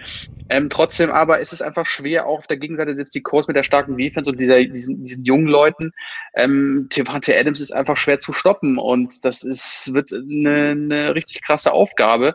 Ähm, aber für mich eigentlich der wichtigste Mann in dem Spiel ist Rivers. Ähm, 6-3 bist du, du, du siehst gut aus in der Saison und da will ich einfach gegen, gegen die Packers viel, viel mehr sehen, als was er, was er sonst so gezeigt hat.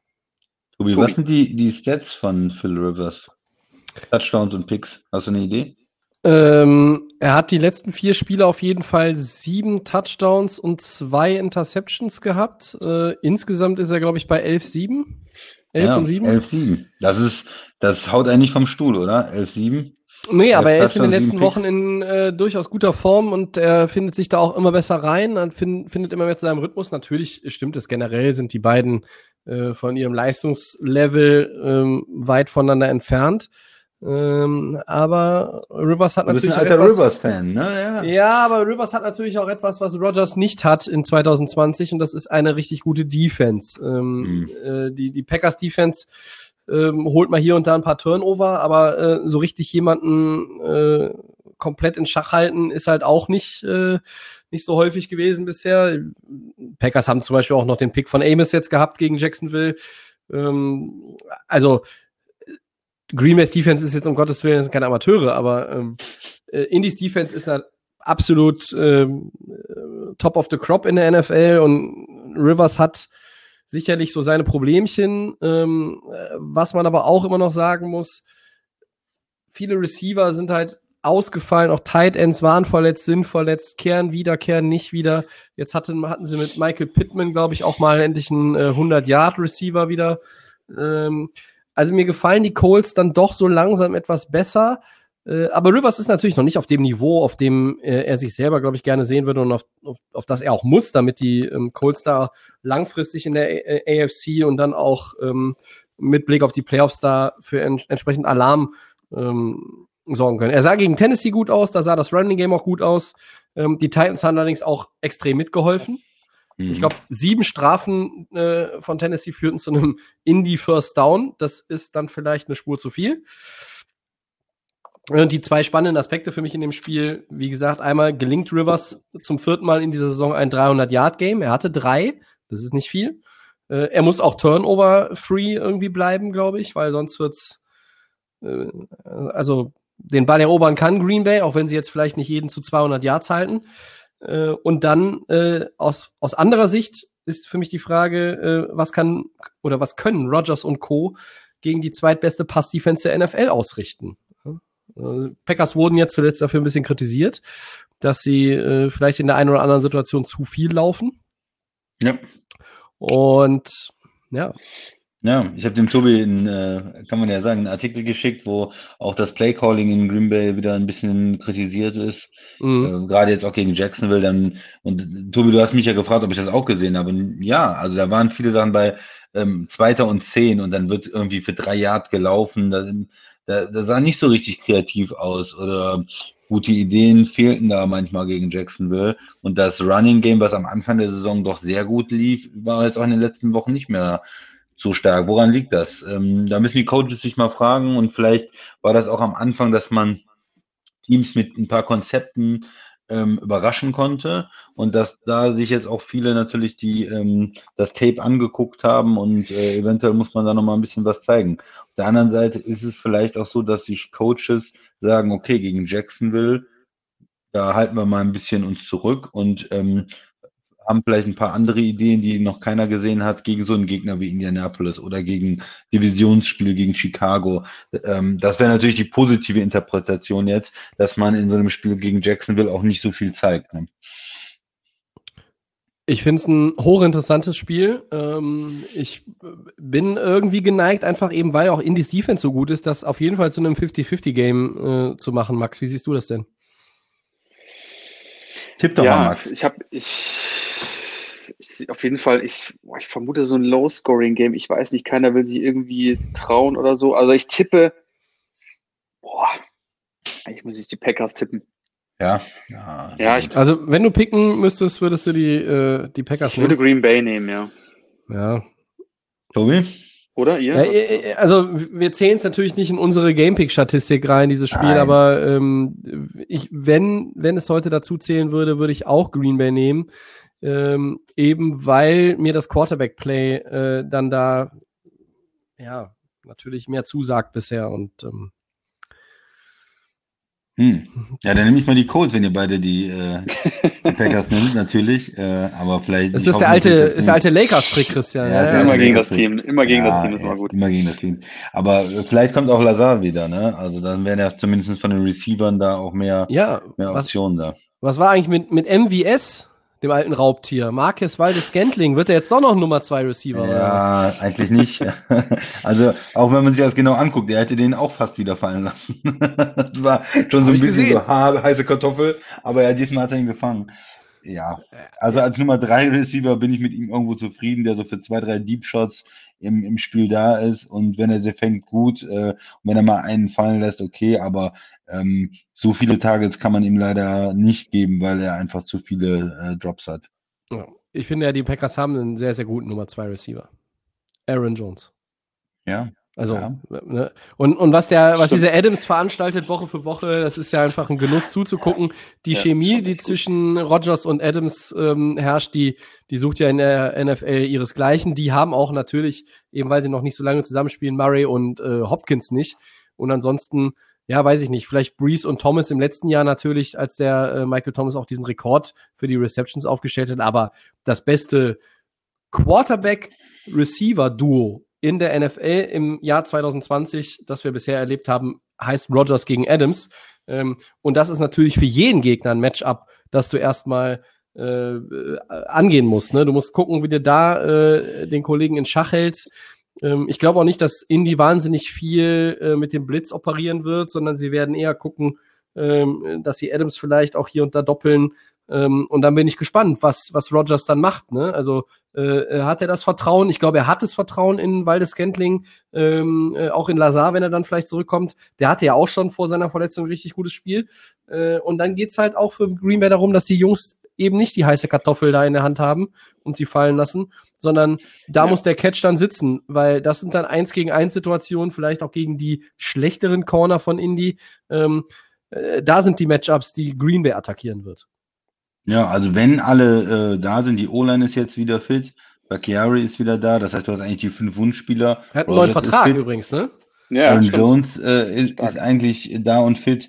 Adams, wenn jetzt noch Lazar wiederkommt, dann hast du zumindest die beste Offense, die man dieses Jahr irgendwie aus dem Team rausholen kann. Ja. Und ähm, da gibt es keine Entschuldigung. Und da finde ich auch ein sehr interessanter Test gegen Indy. Jacksonville ist kein richtiger Test.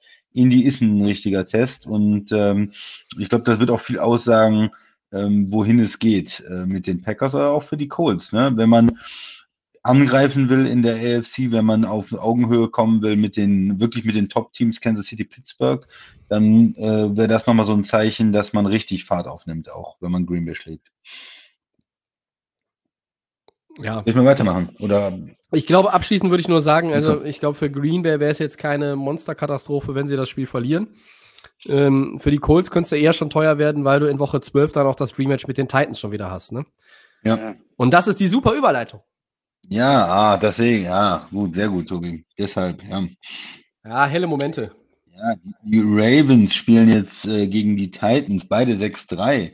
Wer wird nach der Niederlage auf Woche 10? Ja, wir haben beide schon äh, besprochen gehabt, Titans gegen Colts verloren und Ravens gegen Patriots verloren. Äh, das Ganze besser verarbeiten und kehrt in Woche 11 wieder in die Volks Erfolgsspur zurück. Und was sind dann für die Teams auch die jeweiligen äh, Schlüssel zum Sieg? Max. Ja. Ähm, ja, zu den Ravens, da haben wir ja vorhin schon ein bisschen, sind wir schon in die Richtung gegangen das ist im Moment nicht der Football, den ich mir von den Ravens vorstelle. Ähm, die Defense, das ist ja, sagen wir mal so, das, das, das Bessere. Die Offense macht mir so ein bisschen Gedanken, ähm, um halt irgendwo weiterhin erfolgreich Football zu spielen, auch dann vielleicht in den Playoffs, weil ich hatte ja sie in meinem ersten Super Bowl-Pick auch ähm, im Finale gesehen. Ähm, machen sie mir nicht so den Eindruck, als wollen sie jetzt da bis Tampa fahren. Ähm, wir haben ja schon öfters auch in unserem Podcast gesagt, woran liegt's? Es ist, glaube ich, das Receiver-Thema. Ähm, da ist einfach zu wenig passiert. Du hast dann ein Hauptmerkmal eigentlich immer wieder auf die Defense gesetzt. Das war auch in der Offseason so. Und äh, mit Hollywood Brown und Willie Snead, ähm, ich glaube, da ist so ein bisschen auch die Luft raus. Also ich glaube, dass Jackson da einfach was, was Besseres braucht, auch in der Zukunft, um dass wir einfach von, von Baltimore jetzt auch mal dann ich glaube, es wird nicht dieses Jahr sein, der Step bis zum Super Bowl, sondern vielleicht erst im nächsten Jahr.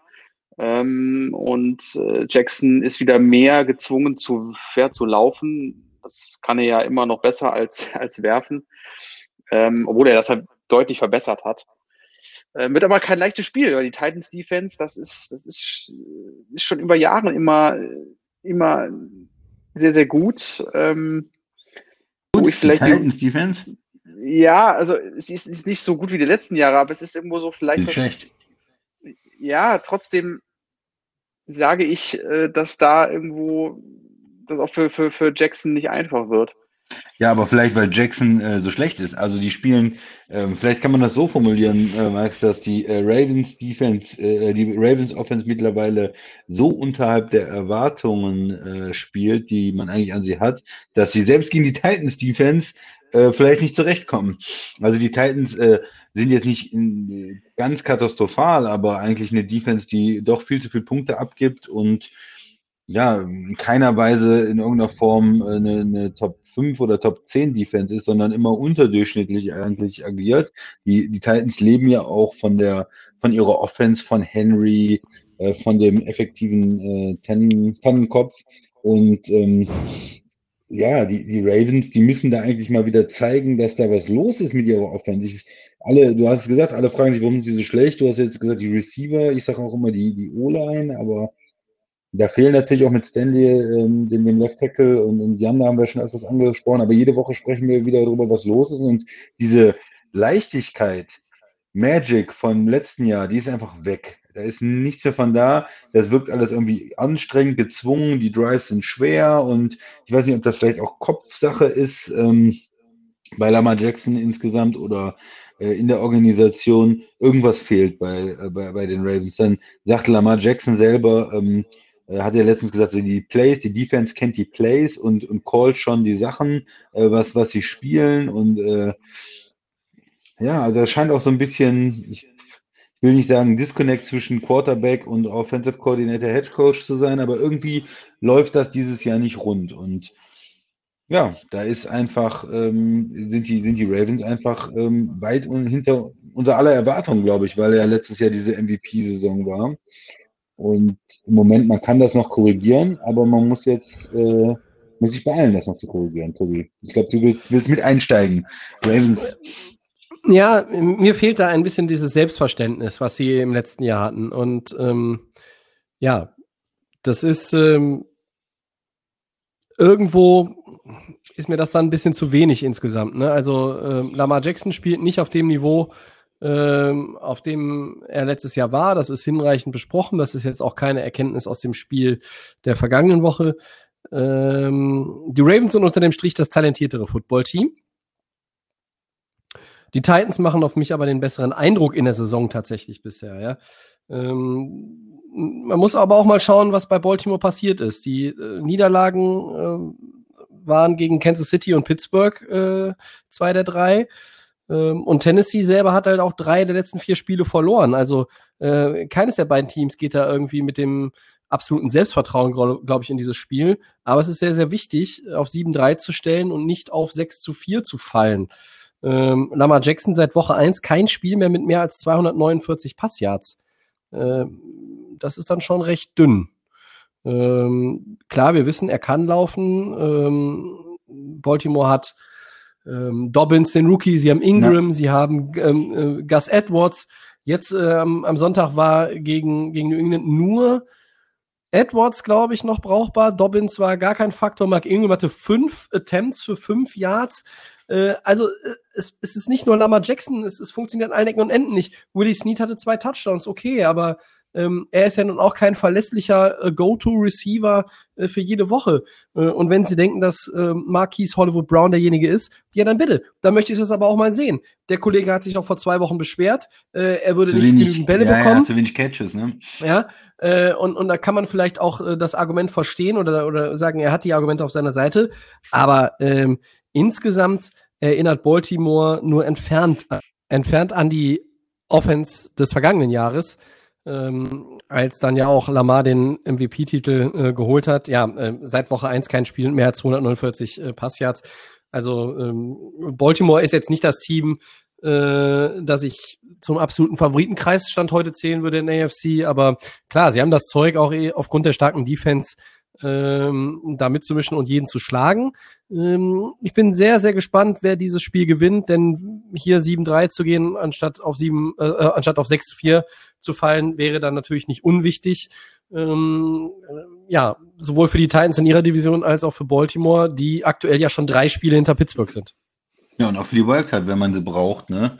Ähm, ja. ist es extrem wichtig. Und der, ja, der, der andere Punkt noch, vielleicht ist es ja bei den Ravens genau andersrum wie letztes Jahr. Letztes Jahr hatte man diese fantastische reguläre Saison, diese Offensivexplosion, diesen MVP und verliert dann in den Playoffs, sagen und kann Vielleicht ist es diesmal mal ein bisschen gut, vielleicht unterm Radar äh, zu schweben und dann äh, es umgekehrt zu machen und dann erst mhm. äh, den besten Football im Dezember zu spielen, vielleicht nur ähm, aus einer Wildcard-Position, weil Pittsburgh ist ja weg in der Division, reinzukommen und dann so ein bisschen die Titans vom letzten Jahr zu sein um, um mal so einen Gedanken zu bringen. Vielleicht ist es dann für die Playoffs, wenn die Erwartungen nicht so hoch sind, für, für die Ravens auch nicht ganz so schlecht. Das wäre zumindest die Hoffnung. Aber sie müssen dann ja trotzdem irgendwann diesen Schritt machen und diese Stellschrauben finden, um wieder äh, besseren Offensivfootball zu spielen. Wir haben wenig über die Titans jetzt äh, gesprochen. Dann müssen wir über King Henry und, und die Titans vielleicht noch ein, zwei Sätze sagen, oder?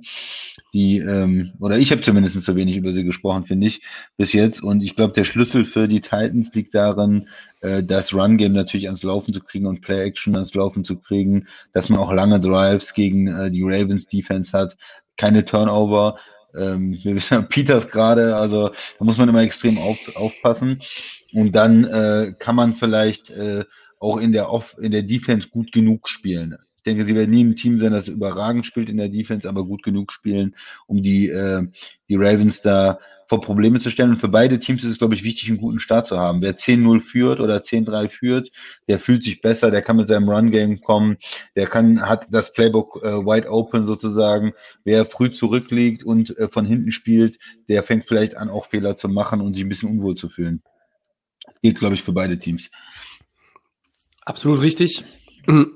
Ich glaube, ähm, man muss jetzt nicht erwarten oder kann jetzt nicht erwarten, dass Tannehill das Quarterback-Duell gegen Lama Jackson gewinnt, aber sagen wir mal so, so wie die beiden bisher gespielt haben in, dieser Saison, wenn nicht diese Woche, wann dann? Ne? Also ähm, so nah von der Performance waren sie sich letztes Jahr eigentlich nie äh, und, und jetzt hat man das Gefühl, ähm, äh, dass halt bei, bei äh, Lama Jackson und den Ravens so ein bisschen Sand im Getriebe ist. Ähm, wenn sie Henry aus dem Spiel nehmen, wird's schwer, weil Tannehill kann das Spiel, glaube ich, nicht äh, ohne die Hilfe des Run-Game gewinnen. Ja, wobei man muss sagen, außer das Colt, äh, das Spiel gegen die Colts jetzt äh, letztlich, war, ist Tennessee eigentlich äh, besser drauf dann am Ende, oder, Tobi? Ähm, ja, wie gesagt, also äh, in der Saison sind, machen sie auf mich den stabileren Eindruck gegenüber Baltimore. Ähm, aber beide haben jetzt nicht gerade, kommen nicht gerade mit, mit wahnsinnig viel Schwung und Selbstvertrauen, glaube ich, in dieses Spiel rein. Und ähm, dann wäre es halt auch nachträglich echt schlecht, wenn du 6-4 gehst. Die Titans haben in Woche 12 das Rematch mit Indianapolis. Und die Ravens treffen Thanksgiving im Rematch äh, auf die Steelers. Steelers ne? Äh, und äh, es könnte dann natürlich schon sein, dass da die Division möglicherweise schon mehr oder weniger ganz zugemacht wird. Ne? Ja, wenn es schlecht läuft für Baltimore. Mhm. Habt ihr noch was oder sollen wir noch zum dritten kommen?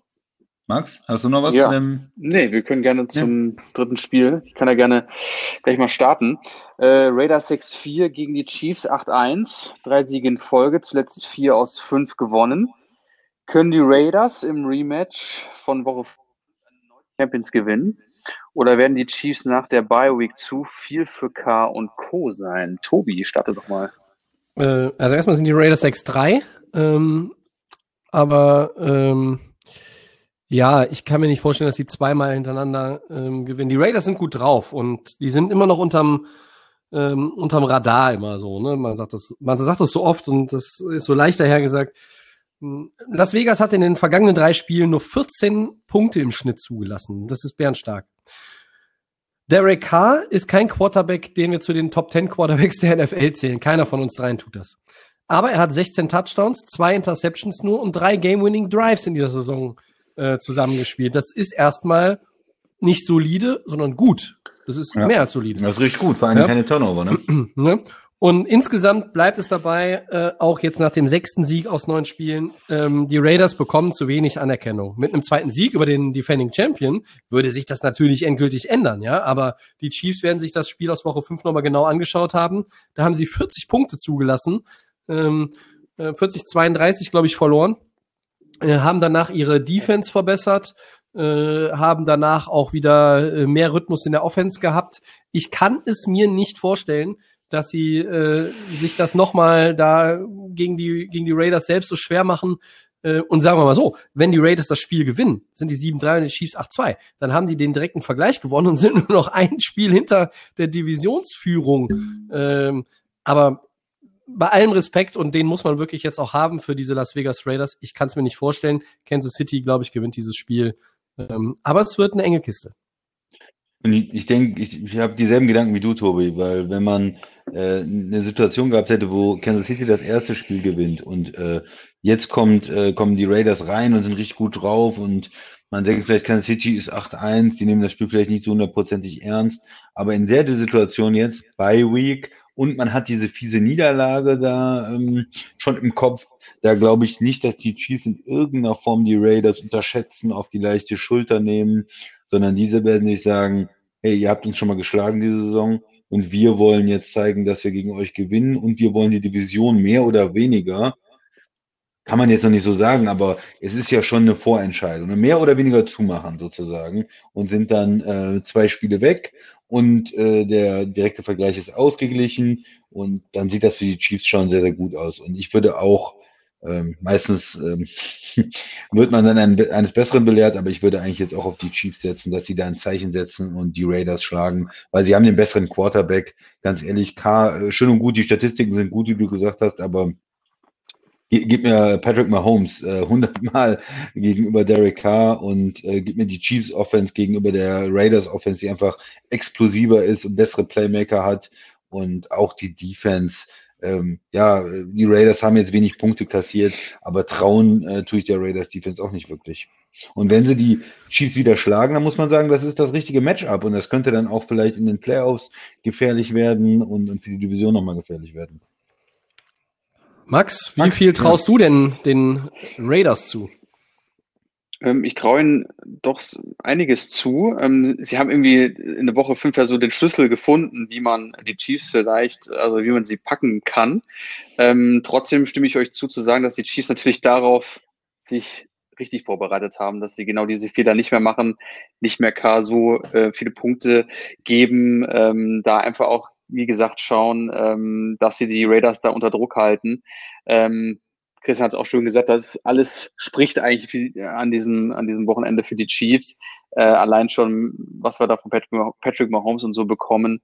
Ähm, trotzdem bin ich aber echt gespannt und ihr habt beide auch vollkommen recht. Wenn die Raiders das packen sollten, das würde schon echt einiges in der AFC verändern und ähm, auch quasi wir haben viel auf den Raiders rumgehackt und auch auf Derek Carr. Und äh, wenn er das wirklich am Wochenende nochmal klar machen würde, 7-3 und dann bist du eigentlich so ein bisschen mit, ich glaube, das ist auch ein richtiger Push und kannst einiges mehr ähm, noch reißen, denke ich mal.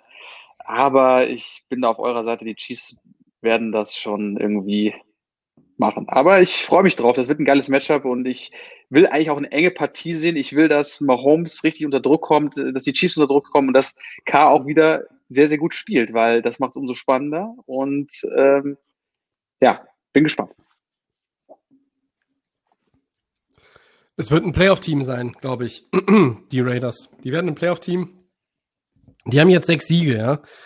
Und wenn ja. du das Spiel verlierst, bist du 6-4. Aber du spielst doch die Falcons, die Jets, die Chargers, die Broncos und dann noch, ja, die Colts und die Dolphins. Und das sind vielleicht auch nochmal andere Kaliber natürlich, obwohl es gute Teams sind als die Kansas City Chiefs.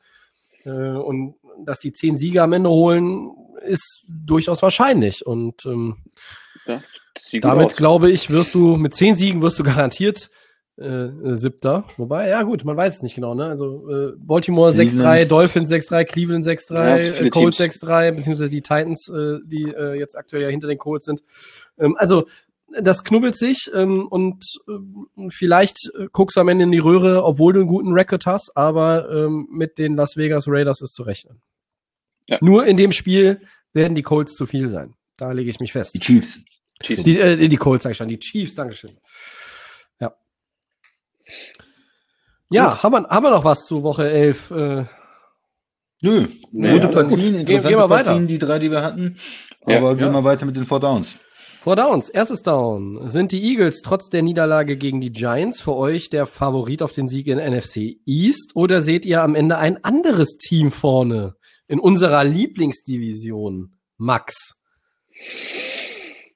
Für mich sind die Eagles das Team, was am Ende auf der Eins stehen wird. Ähm, obwohl jetzt die Giants ja so ein bisschen im Nacken hängen. Ähm, die kommen jetzt irgendwie so etwas besser in. Also Daniel Jones, das sieht jetzt nicht so schlecht aus, aber auch ganz weit hergeholt. Die Eagles werden für mich am Ende auf der Eins stehen, ganz vorne. Da wird keine Überraschung kommen. Christian. Ich weiß gar nichts bei dieser Division. Ich weiß ja. nicht, ich dachte auch, die Eagles wären das beste Team und die gewinnen die Division. Jetzt könnten es vielleicht auch die Giants sein, es können auch, können auch Dallas noch sein oder Washington. Es muss ja nur mal ein Team drei Wochen lang vernünftig Football spielen, drei Spiele in Folge gewinnen, dann Schafft gewinnen ja ja die Division. Schafft Ja, ja wahrscheinlich nicht, aber das ist eine absolute Grützendivision und sie hat sich mit diesem Sieg der Giants einfach noch weiter in die Grütze geritten. Ich weiß nicht, wer die Division gewinnt und ich will es auch nicht wissen. Ich will am liebsten gar nicht mehr über die Division sprechen. Äh, hier finde ich mal, äh, ist es angebracht, dass äh, dieser Playoff-Platz der NFC East entzogen wird und woanders hingegeben wird. Weil, also ich habe ja noch Verständnis für eine Mannschaft, die 8-8 ist, für 7-9 und die Division gewinnt, aber was die Mannschaften da dieses Jahr spielen, wenn wir dann einen Divisionssieger haben mit fünf oder sechs Siegen, äh, dann weiß ich auch nicht. Also das ist einfach eine Unverschämtheit, was die da spielen dieses Jahr. Äh, ja, in der NFC East ist 17 Wochen lang Halloween. Ne? Ja, Weil gruselig. da- Es ist immer gruselig und es wird noch gruseliger. Die Division ist weit offen, aber Max, ich werfe mal in den Raum die nächsten Gegner der Eagles. Das sieht nicht Ja, ganz so raus. gut aus. Cleveland, Seattle, Green Bay, New Orleans, Arizona sind die Ja, nächsten top. fünf. Schaffst du die Eins. ja, top. Fünf Schöne. Aktion. Schaffst du die Eins, kein Problem. ja, easy. Sind nur Peanuts, sind nur Peanuts. Ja. Also, aber möglicherweise bleibst du Divisionsführender, indem du ein Spiel davon gewinnst. Ja, das ist ja das Ja. Tolle an der Division. Das hat man ja auch über die letzten Jahre gesehen. Ob 7-7, 3-5 oder was auch immer. Du bleibst irgendwie immer.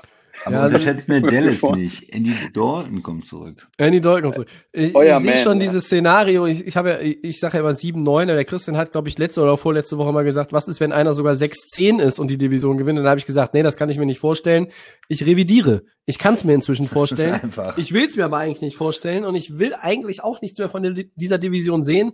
Ähm, Carson Wentz, der kriegt dann irgendwie Miles Sanders zurück, ja, und, und, und äh, Jalen Rager, der Rookie, und er, man, man sagt einfach zu Recht, da ist auch mehr Talent. Und ja, diese Giants sind mit Joe Judge, äh, der, der Coach da noch das Beste raus, weil es halt wenig Talent in dem Team eigentlich gibt. Sie natürlich auch ihren besten Player mit äh, Saquon Barkley verloren haben früh in der Saison.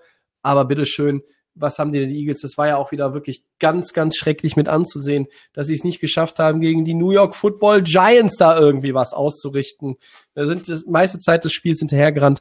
Ganz, ganz schlimm, dieses Spiel, auch wieder aus Sicht der Eagles-Fans. Ähm, ja. Aber mein Mitleid hält sich äh, mit allen vier Teams in Grenzen, muss ich ganz ehrlich sagen. Max, willst du zweites weitermachen? Zweites Ich mach Down? weiter, ja. Äh, starker Auftritt von Quarterback Alex Smith bei seinem ersten Spiel von Beginn an. Nach zwei Jahren Pause. Hätten wir ihm den Sieg natürlich auch gegönnt, Christian? Das ist eine äh, fiese Suggestivfrage äh, hier, weil natürlich sagt man jetzt ja, ja, man hätte ihm, eine, was soll man anders sagen? Soll man sagen, man hätte Alex Smith den Sieg nicht gegönnt? Natürlich schon. Ähm, Im Gegensatz ähm, zur, zur Vorwoche hat er jetzt richtig gut gespielt, hatte gu gute äh, Statistiken, leider doch nicht ähm, funktioniert.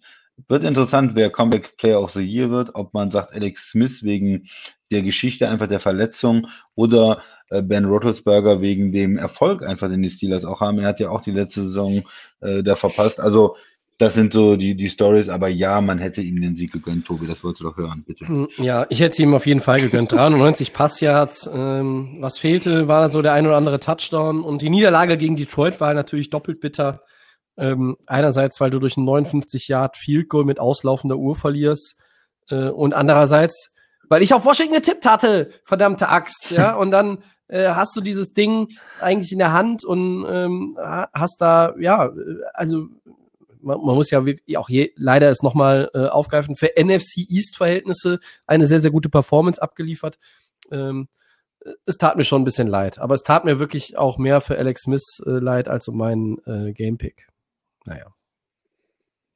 Äh, ja, der Sieg natürlich, den hätte ich ihm gegönnt, aber muss auch mal sehen, nach dieser Verletzung, dass er dann doch so stark gespielt hat und äh, so gut ähm, wieder mit dem Ball umgehen kann. Auch wenn er jetzt nicht gewonnen hat, trotzdem aber Props an ihn und da kann er auf jeden Fall drauf aufbauen, ähm, dass es viel noch weitergeht in der NFL. Drittes Down, Game Pick. Jacksonville Jaguars gegen die Steelers. Erster Loss für Pittsburgh, Tobi. Ich glaube, sorry, aber da glaubt der Tobi selbst nicht dran an den Lost, oder?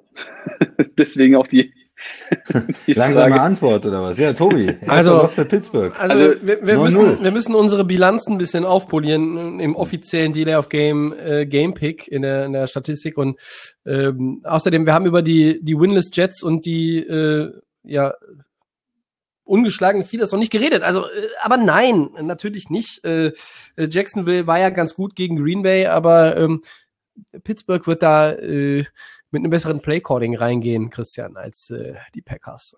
Ja. Pittsburgh. Max, was, was hast du? Ja, Pittsburgh, ne? Da brauchen wir nicht groß diskutieren. Jaguars traue ich nichts zu.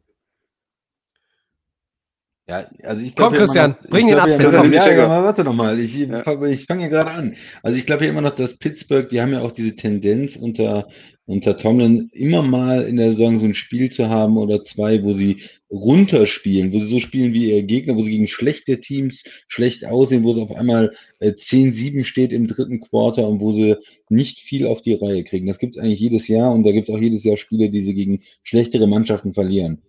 Ich glaube nur nicht, dass es Jacksonville ist. Ähm, die sind zu schlecht. Äh, tut mir leid. Also ich nehme auch die Steelers. Viertes und letztes Down. Gamepick. Chargers gegen die Jets. Der erste Win für New York? Fragezeichen. Wer soll antworten? Ich? Keiner Tommy? traut sich hier. Ja, ich, ich antworte mal und ich sage, nein, auch da nicht. Tut mir leid, die Jets sind zu schlecht und die Chargers sind äh, zwar vom Rekord nicht so gut, aber eigentlich ähm, mittel, halb mittelmäßig brauchbare Footballteam. Kein äh, NFC East Team, also sie sind ähm, okay und von daher glaube ich, das reicht für die Jets nicht. Max. Boah, ich gebe den Jets. Wow. What? Ich, ich, ich gebe den einfach jetzt mal den ersten Sieg. Ich glaube, gegen Chargers es ist nicht einfach, aber du kannst es vielleicht mal mit vielleicht ein, paar, ein bisschen Glück schaffen und ich sage, das wird ihr erster Sieg. Aber auch nur ganz knapp. Also die Chargers sind 2-7. Aber eigentlich könnten die auch 6-3 sein. Also die äh, waren in allen Spielen oder fast allen Spielen absolut konkurrenzfähig, haben große Führungen äh, verschludert, sie haben ähm, auch Pech gehabt. Ähm, ja, aber in dem Spiel, glaube ich, werden sie jetzt endlich mal wieder ähm, ein W einstreichen. Ich gehe mit den Chargers. Gut. Mir ist übrigens noch eins, eins aufgefallen äh, in Richtung, äh, wir haben ja letzte Woche hier unsere ähm, Midseason Awards verteilt und da fiel auch mal der Name TJ Watt in Bezug auf äh, Defensive Player of the Year. Ähm, neun Quarterback-Sacks, 28 Quarterbacks, Quarterback-Hits hat TJ Watt bisher zusammen äh, gesammelt. In den vergangenen 15 Jahren hatte nur einer vergleichbare Zahlen nach neun Spielen. Der hat 2015 JJ. 2015 auch Defensive Player of the Year gewonnen. Ja, genau. Es ist JJ gewesen. Sehr gut, Männer. Ähm, also, ich glaube, er ist reif. Äh, das ist ein schönes äh, äh dreiköpfiges Rennen. Aaron Donald, Miles Garrett und TJ Watt. Und eigentlich nach der Woche ähm, oder nach den bisherigen Eindrücken aus neun Wochen muss man sagen, oder zehn sind es ja, ähm, ist TJ Watt vielleicht sogar ein Tick vorne. Aaron Donald äh, ohne Tackle, ohne Sack, äh, aber trotzdem war die Defense gut. Ich glaube, Leonard Floyd hatte ja drei Sacks ne, gegen die Seahawks für die Rams. Ja, ich wollte noch äh, kurz sagen, ich hatte letzte Woche bei äh, Rookie of the Year auch irgendwie äh, mit, mit Justin Herbert da gesagt, ja, der hat auch weniger gespielt als Burrow und so weiter und war mir auch nicht ganz sicher, wann er reingekommen ist. Aber er hat ja auch immerhin acht von, von neun mhm. Spielen sozusagen gemacht. Also das ist ja nur das erste Saisonspiel gewesen. Ja. von daher kann man da auch eigentlich nicht so viel den äh, Unterschied sagen. Ich dachte, er käme irgendwie, er ist einen, äh, ein Spiel später reingekommen. Aber mittlerweile bei, äh, ja, bei der Anzahl der Spiele macht das eigentlich auch keinen großen Unterschied. Das wollte ich mhm. einfach nur nochmal, da habe ich hinterher nach dem Podcast noch drüber nachgedacht, das wollte ich einfach noch loswerden, Tobi. Ja. Dafür soll immer noch Zeit sein. Frag nochmal in die kann, Runde. Jetzt haben, du. haben wir noch was Wichtiges vergessen? Max? Hast du noch was? Nee, alles gut.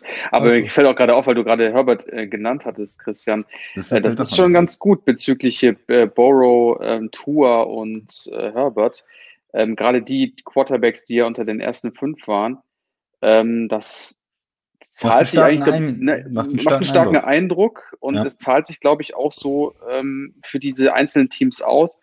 Ähm, Gerade ja ähm, Burrow und Herbert sind ja relativ, ja, Herbert, äh, Burrow gleich von Anfang an. Herbert hast du ja gerade gesagt, der hat ja dann, äh, ist ja dann eingesprungen und das mit Tour läuft auch. Also ich bin da schon ganz äh, zuversichtlich für die Teams, die ja auch irgendwie da die Probleme hatten auf der Quarterback-Position. Ähm, ist das doch ganz gut.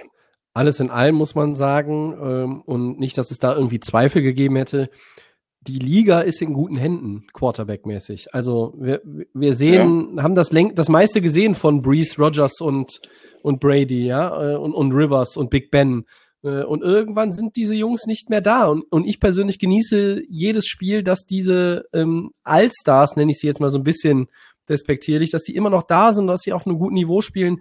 Aber wenn ich einfach nur mal so ganz schnell durchgucke, junge Quarterbacks, die gut sind, die müssen, können, müssen jetzt nicht auf demselben Level sein, aber die Prescotts äh, und, und, und, ähm, und, und, und Goffs und Murrays und Wilson ist natürlich auch noch äh, eher so dann irgendwann der, der Anführer. Äh, Allen, Tua, Burrow, Lamar Jackson, ähm, Mahomes. auch Mahomes. Mahomes. Ich bin jetzt, jetzt bin ich in der Division angekommen, Mahomes, äh, Herbert, vielleicht auch, vielleicht ist er noch einer der anderen, vielleicht ist auch ein Mayfield noch mal irgendwann, äh, dass er so ein bisschen äh, in diese Phalanx ja. da rein reingrätscht.